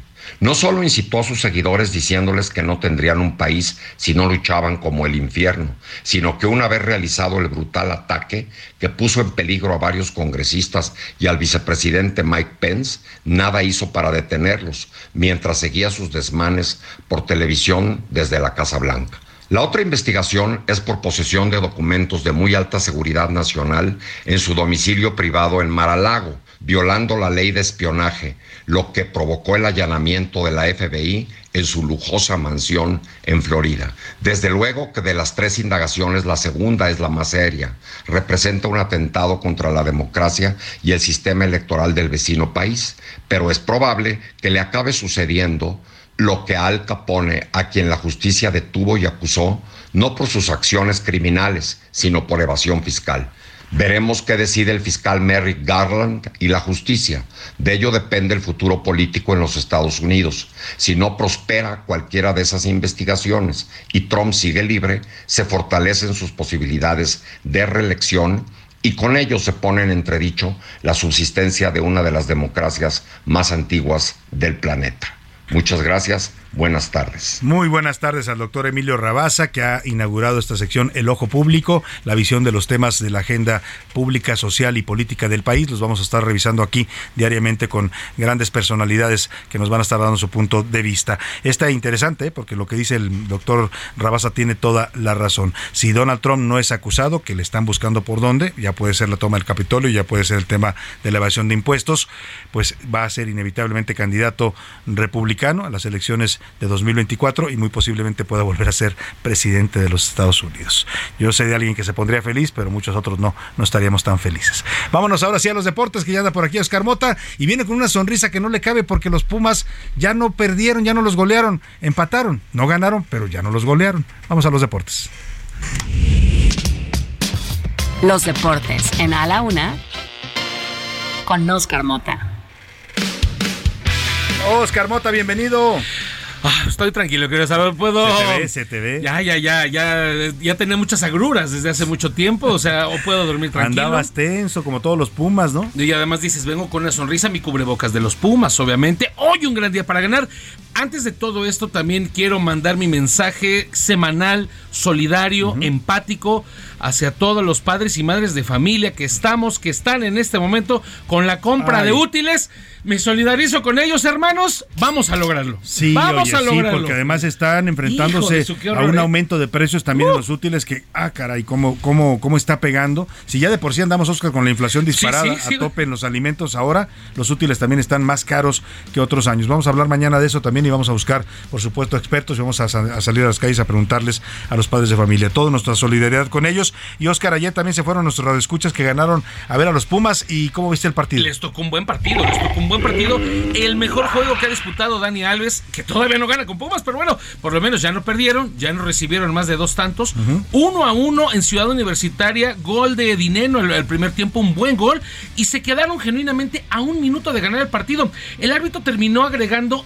Ocho minutos in- de manera increíble. El Piojo Herrera al final dice: No, yo quería 12. Pues otro partido, ¿no quieres, papi? O sea, si quieres otro tiempo, ¿no? De plano. Pero bueno, termina vacunándolos de André Pierre Guignac, que ya los Pumas deberían de darle ya calendarios a. Sí, ya. es su cliente. Ya es son clientes. 15 goles les ha anotado en todo, en todo el tiempo que tiene André Pierre Guignac aquí en la Liga MX. Entonces, al final, un 1 a 1 que me parece es un buen resultado para Pumas. Por lo menos, insisto, ya no pierden y los pone de camino al sábado a un Pumas Chi- un Chivas Pumas un poco más parejo. Chivas tiene dos partidos ganados, Pumas tiene uno, entonces ya no perdió este último, Chivas gana los últimos dos y me parece que vamos a ver un partido parejo, para bien o para mal, pero me parece que obviamente es Ahí eh, está, saludos a todos los que se fueron. Me escribió por ahí un amigo Mauricio Rugerio que le mando un abrazo. Se fue allá a ver los Pumas, salió muy contento, andaba Buen feliz. juego, fue- fue Dice, verdaderamente por lo menos ya no hubo goliza, ¿no? Y es una buena señal anímicamente para Pumas. Es correcto, funciona rápidamente, querido Salvador, porque hoy ya tenemos que ir calentando, obviamente, la voz para la Champions. Venga, porque ahí está la Champions de Oscar Mota. ¿Cómo es? ser la Champions. Épale, número dos, la tres también, la Champions, ¿cómo no? Mire, fase escuche, de grupos. escuche la- el, el cántico de Oscar Mota y luego vamos a oír el original para que compare usted y diga cuál le gusta más. Venga, Oscar. Como Los Ángeles. Ajá. La Champions. Ahora venga el original. Igualitos. Casi igual. Me invitaron a grabar en el 90, obviamente, esa, esa, eh, el himno. ¿Cómo quedaron la fase de grupos? Grupo A, Ajax, Liverpool, Napoli y Rangers. Grupo B, Porto, Atlético de Madrid, Leverkusen y el Club Brujas. Grupo C, el de la muerte, Bayern Múnich, Barcelona de España, Inter de Milán y el Victoria Pilsen. Grupo D, el Frankfurt, Tottenham, Sporting de Portugal y el Olympique. Grupo E, Milán, Chelsea, Salzburgo y el Zagreb. Grupo F, facilito para el Madrid. También con el Leipzig, el Shakhtar y el Y el Celtic. Grupo G, Manchester City, Sevilla, Bayern, eh, Borussia Dortmund y el Copenhagen. Grupo H, Paris Saint Germain, Juventus, Benfica y el Maccabi. Van a disputar la Champions cuatro mexicanos, dos de ellos con el Ajax, que son obviamente Edson Álvarez y Jorge Sánchez. Obviamente Chucky Lozano con el Nápoles y Tecatito Corona con el Sevilla, pero pues desafortunadamente está Lesionado. lesionado. Vamos a ver si se recupera. También hay que comentar rápidamente, querido Salvador, porque se realizó una última convocatoria. Se va a enfrentar México a Paraguay la próxima semana. Carlos Acevedo es el portero de Santos, Luis Malagón. Defensas Kevin Álvarez, Jesús Gallardo, César Montes, Israel Reyes, Jesús Angulo, Emilio Lara, Luis Reyes, Uriel Antuna, Sebastián Córdoba, Carlos Rodríguez, Eric Sánchez, Roberto Alvarado, Luis Chávez, Rodolfo Pizarro, Luis Romo, Eduardo Aguirre, Alexis Vega y Henry Martín. De aquí, obviamente, yo creo que tres se estarán yendo al Mundial. Y por último, mi querido Salvador, los Diablos Rojos del México están ya en la serie de campeonato, obviamente, de la zona sur. Y con esto están en la antesala de la serie del Rey. Se pueden enfrentar a los Leones de Yucatán, que tienen ventaja sobre el equipo de Tigres de Quintana Roo en la Liga Mexicana de Béisbol. Muy bien, pues ya mañana decidiremos si hay o no apuesta Chivas Pumas el próximo Qué sábado. nervios, qué nervios. Obviamente hay que definirlo Ah, y además viene un gran premio, lo revisaremos mañana y a la maratón de la Ciudad de México. Oiga, y ya hay ganadores. José Luis Sánchez nos va a decir rápidamente quiénes se van a ver el Festival Mundial de- del Bolero en el Teatro de la Ciudad Esperanza Iris mañana a partir de las 7 de la noche. ¿Quiénes ganaron los boletos, José Luis? Así es, Salvador. Eh, pues mujeres, mujeres fueron las que las ¿Ah, que sí? le atinaron, sí. Vamos a darle boletos, ya les estoy escribiendo directamente a Doraluz Cruz Mar, a Esmeralda Juárez, Fanny Flores, Rocío Gabriela Armenta Rosales y Juan Carlos Ortiz. Felicidades, ya tienen boleros para, para boletos para ver a los boleros. Y la respuesta correcta que dieron ellos fue que el bolero es un género musical originario de Cuba, Cuba. de la isla Así de. Cuba. Ahí Así es, los chico. cubanos que tienen el ritmo lo llevan en la sangre, inventaron este gran, gran género musical que hoy es conocido en todo y cantado y bailado en todo el mundo. Vámonos a otros temas importantes. A la una. Con Salvador García Soto. Y vamos a hablar del proceso que se está siguiendo contra el ex procurador general de la República, Jesús Murillo Caram. Ayer le dimos la noticia. El juez Marco Antonio Fuerte vinculó a proceso al ex procurador por los delitos de tortura, desaparición forzada y contra la administración de la justicia. Fue una audiencia larga, más de 12 horas, varias, varios recesos. eh, y al final, eh, pues los abogados eh, de don Jesús Murillo anunciaron que van a impugnar esta decisión. No están de acuerdo con la decisión del juez. Ellos pedían pues que le dejaran seguir su proceso en libertad. Y para hablar del tema hago contacto con Antonio López, es el abogado de Jesús Murillo Caram, ex procurador general de la República. ¿Cómo está, don Antonio? Buenas tardes, gusto en saludarlo. Salvador, muy buenas tardes, a tus órdenes, mucho gusto. Pues, eh, ¿cómo, ¿cómo viene esta decisión del juez? Ya han anunciado ustedes que la impugnarán. ¿Por qué, ¿Por qué la impugnación? ¿Por qué creen que no estuvo correcta la decisión de vincular a proceso a Murillo Caram? Eh, bueno, mire, en opinión del equipo de la defensa, consideramos que no existen elementos, indicios razonables que permitan suponer la existencia de los delitos, y mucho menos la atribución que se le hace a nuestro representado. Déjeme comentarle, no existe ninguna ningún testigo, ninguna víctima, ningún coimputado que eh, deponga en contra de él, que, exprese eh, de, de manera de- que de manera expresa o de manera tácita mi representado haya instruido alguna actuación ilegal en la investigación. Y en ese, en ese sentido, ustedes, eh, el testimonio que tiene la Fiscalía en el expediente que aparecen este ex colaborador, ex secretario de Tomás Herón y esta mujer también que es citada como testiga colaborador, esos no, no, no apuntan en ese sentido, no imputan a don Jesús en el sentido de que ordenó esta reunión donde se habría construido la verdad histórica. De ninguna manera. No. Le comento, hay una hay una porción de la de la de la entrevista que recaban ambos ambos testimonios sujetos a un criterio de oportunidad, ¿eh? hay que aclararlo. Sí.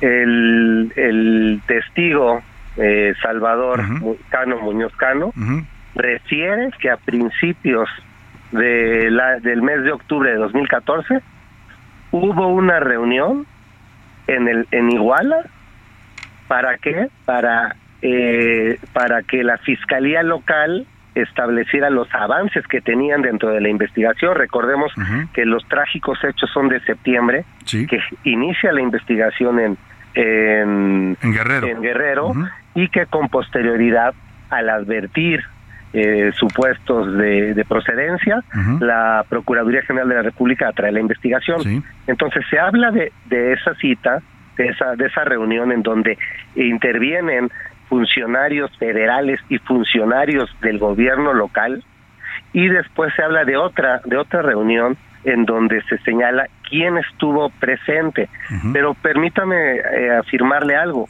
nunca se señala eh, por parte del testigo Sí. que en estas reuniones, de hecho, él señala que no, no, estu- no pudo estar presente porque solo se quedaron los mandos.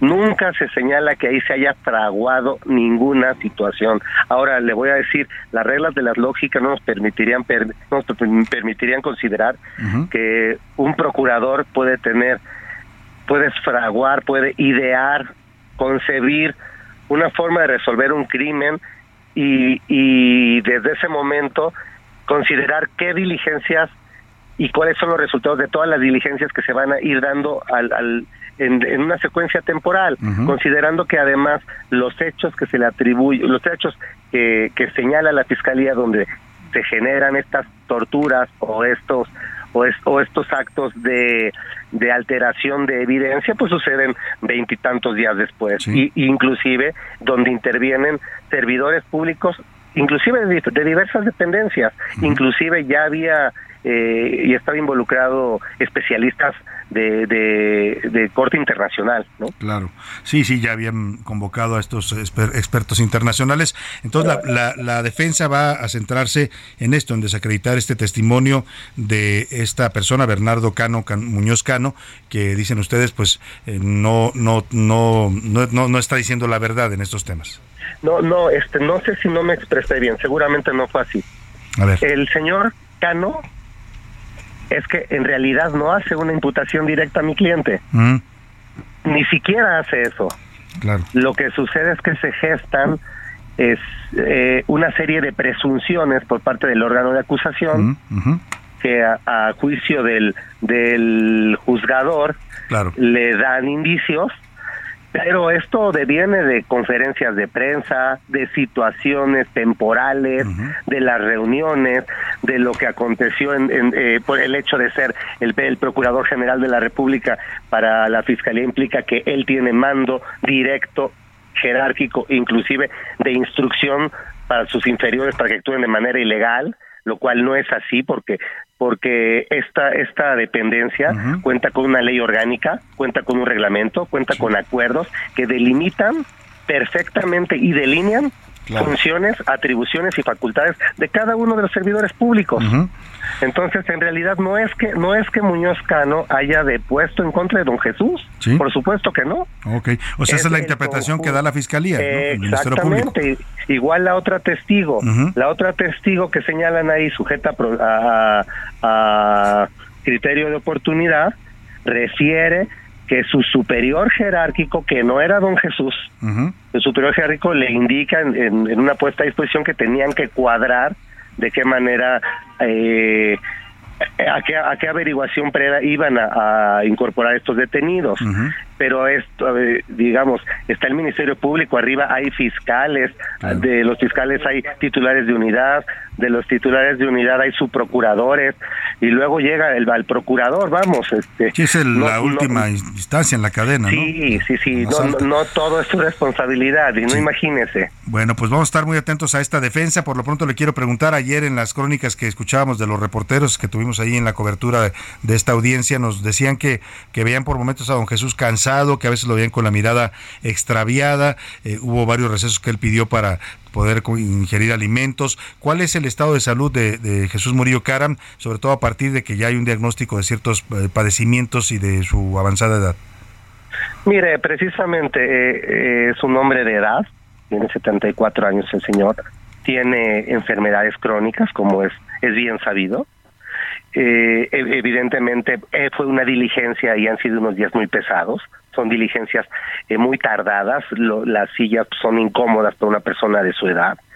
Sí, sí, llegó un momento en que estaba muy cansado, pero le quiero decir que eh, hay, esa no es la preocupación de él, ¿eh? inclusive hoy salimos de, de verlo y lo que nos dice es, si me tengo que quedar más tiempo para que esto se resuelva de manera correcta y apegada a derecho y se, y se descubra que no tengo ninguna responsabilidad en lo que se me atribuye, prefiero esperar a prefiero una salida fácil y que deje dudas. Él está muy, muy sometido al proceso y lo único que sí dice, y, y- y- y es lo que nos ha transmitido a nosotros, nos dice, yo enfrento el proceso porque nada debo y porque no me van a poder comprobar nada, pero me preocupa que mi encarcelamiento pueda gestar impunidad en los que sí cometieron los delitos. Pues vamos a estar muy atentos eh, porque esto parece que eh, pues puede ser un, un proceso largo. La impugnación ya la presentaron, la van a presentar, abogado. Apenas nos van, hoy nos entregan los la- las audiencias, tendremos que hacer un análisis muy detallado para gestar eh, los medios de impugnación con, con, con la técnica y, y la fundamentación adecuada y, y- y que merece el caso. Pues estaremos siguiendo de cerca este caso, sin duda eh, importante, importante en este tema y, y le agradezco mucho que nos tenga la confianza y estaremos consultándolo. Estoy a sus órdenes. Muchas gracias al abogado Antonio López, abogado de Jesús Murillo Caran, ya lo escuchó usted, dice Jesús Murillo Caran, lo dijo en voz de su abogado, si tiene que permanecer en prisión, se quedará en prisión y el tiempo que sea necesario para demostrar su inocencia. Él dice que no debe nada y que va a demostrar pues que no hizo lo que le está imputando a la Fiscalía General de la República, que fue manipular y, desviar las investigaciones del caso Ayotzinapa. Ya estaremos eh, siguiendo este caso de cerca. Por lo pronto, vámonos rápidamente a otra información. Le platico de los osos negros, este tema que causó indignación a nivel eh, nacional e internacional por la tortura y la muerte de este pequeño osesno de oso negro mexicano que fue asesinado por pobladores con la complacencia de policías. Vamos contigo, Alejandro Moreno, perdón, Alejandro Montenegro, allá en Coahuila. Te saludo, buenas tardes. ¿Qué tal, Salvador? Te saludo con gusto desde Coahuila. Y bueno, pues te comento que cinco policías del municipio de Castaños, los que estuvieron presentes cuando pobladores torturaron hasta matar a un ejemplar de oso negro, fueron suspendidos temporalmente de su cargo mientras se realizan las investigaciones correspondientes. El alcalde de este municipio, Juan Antonio Garza García, confirmó que la Dirección de Seguridad Pública determinó suspender a los elementos policíacos, quienes aparecen en las fotografías del momento en el que el animal era torturado y no intervinieron para evitar su muerte. Los elementos fueron separados de sus cargos mientras se realizan las investigaciones correspondientes y, una vez que éstas concluyan, se determinará si existió alguna responsabilidad de su parte en los hechos. El edil señaló que el ayuntamiento no solapará a nadie y en caso de que se acredite la responsabilidad de los elementos policíacos, se les sancionará. Por su parte, la Fiscalía General del Estado señaló que ya se extendieron diversos citatorios a los habitantes que presuntamente participaron en el asesinato para tomarles su declaración. Antes de conocerse la medida contra los policías, el alcalde había justificado su labor, pues dijo que solo eran 4 o 5 elementos policíacos contra 15 o 20 pobladores a quienes no fue posible controlar. Bueno, pues ahí está, ya están los policías detenidos, van a ser investigados, por supuesto también los pobladores que participaron en este acto de maltrato y tortura a este pobre cachorro de oso negro. Oiga, y vamos a otro tema, ayer le comentamos familiares y amigos de Flor Abigail Ay Urrutia, esta joven de 30 años que fue ah, misteriosamente muerta adentro de la cárcel de Salina Cruz. Ya la sepultaron ayer, le dieron el último adiós, pero su familia sigue insistiendo en que se haga justicia. Ellos dicen que Abigail no se suicidó en la cárcel, sino que fue asesinada por los policías. Milka Ramírez nos platica. Buenas tardes, Salvador. Ayer, a cinco días de su fallecimiento, fue enterrada Abigail Urrutia, la mujer que apareció muerta en su celda el pasado 19 de agosto. La sepultura se realizó en medio de un fuerte operativo de seguridad en el Panteón Municipal de Salina Cruz, aquí en Oaxaca. A la también madre de dos menores, se le realizó una tercera autopsia por peritos externos de Campeche. Su hermana, Margarita Urrutia, habló sobre el tema. Vamos a escucharla. ahorita ellos no nos han dado un resultado, pero sí eh, algunos comentarios que nos hacen estar más tranquilos. Algunas cosas que ellos ya han visto que, bueno, desde que ellos llegaron fue que se hizo la movilización para detener a los policías. Que ellos han encontrado algunos hallazgos que no habían sido detectados. Mi hermana no se suicidó. Salvador, hasta aquí la información. Muchas gracias, Milka Ramírez. Pues esperemos que haya justicia para esta joven que no debió morir. La habían detenido por un pleito con su esposo, nada que ameritara incluso que la detuvieran, pero bueno, pues lamentablemente en este país, ya sabe usted, la vida de las mujeres pues no es respetada y siguen ocurriendo este tipo de tragedias. Vamos a despedirnos de usted con música. Antes le agradezco que nos haya acompañado a nombre de todo este equipo. Lo dejo con Adriana Delgado y el dedo en la llaga. Mañana lo esperamos a la una. Excelente tarde, provecho. Lo dejo con Entre el mar y una estrella de Talía. Y nos vemos mañana.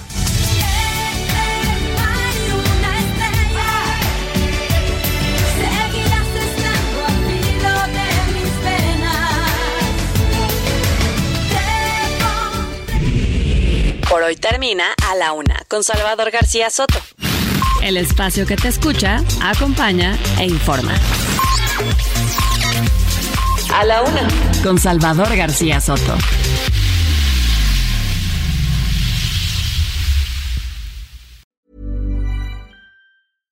Selling a little or a lot?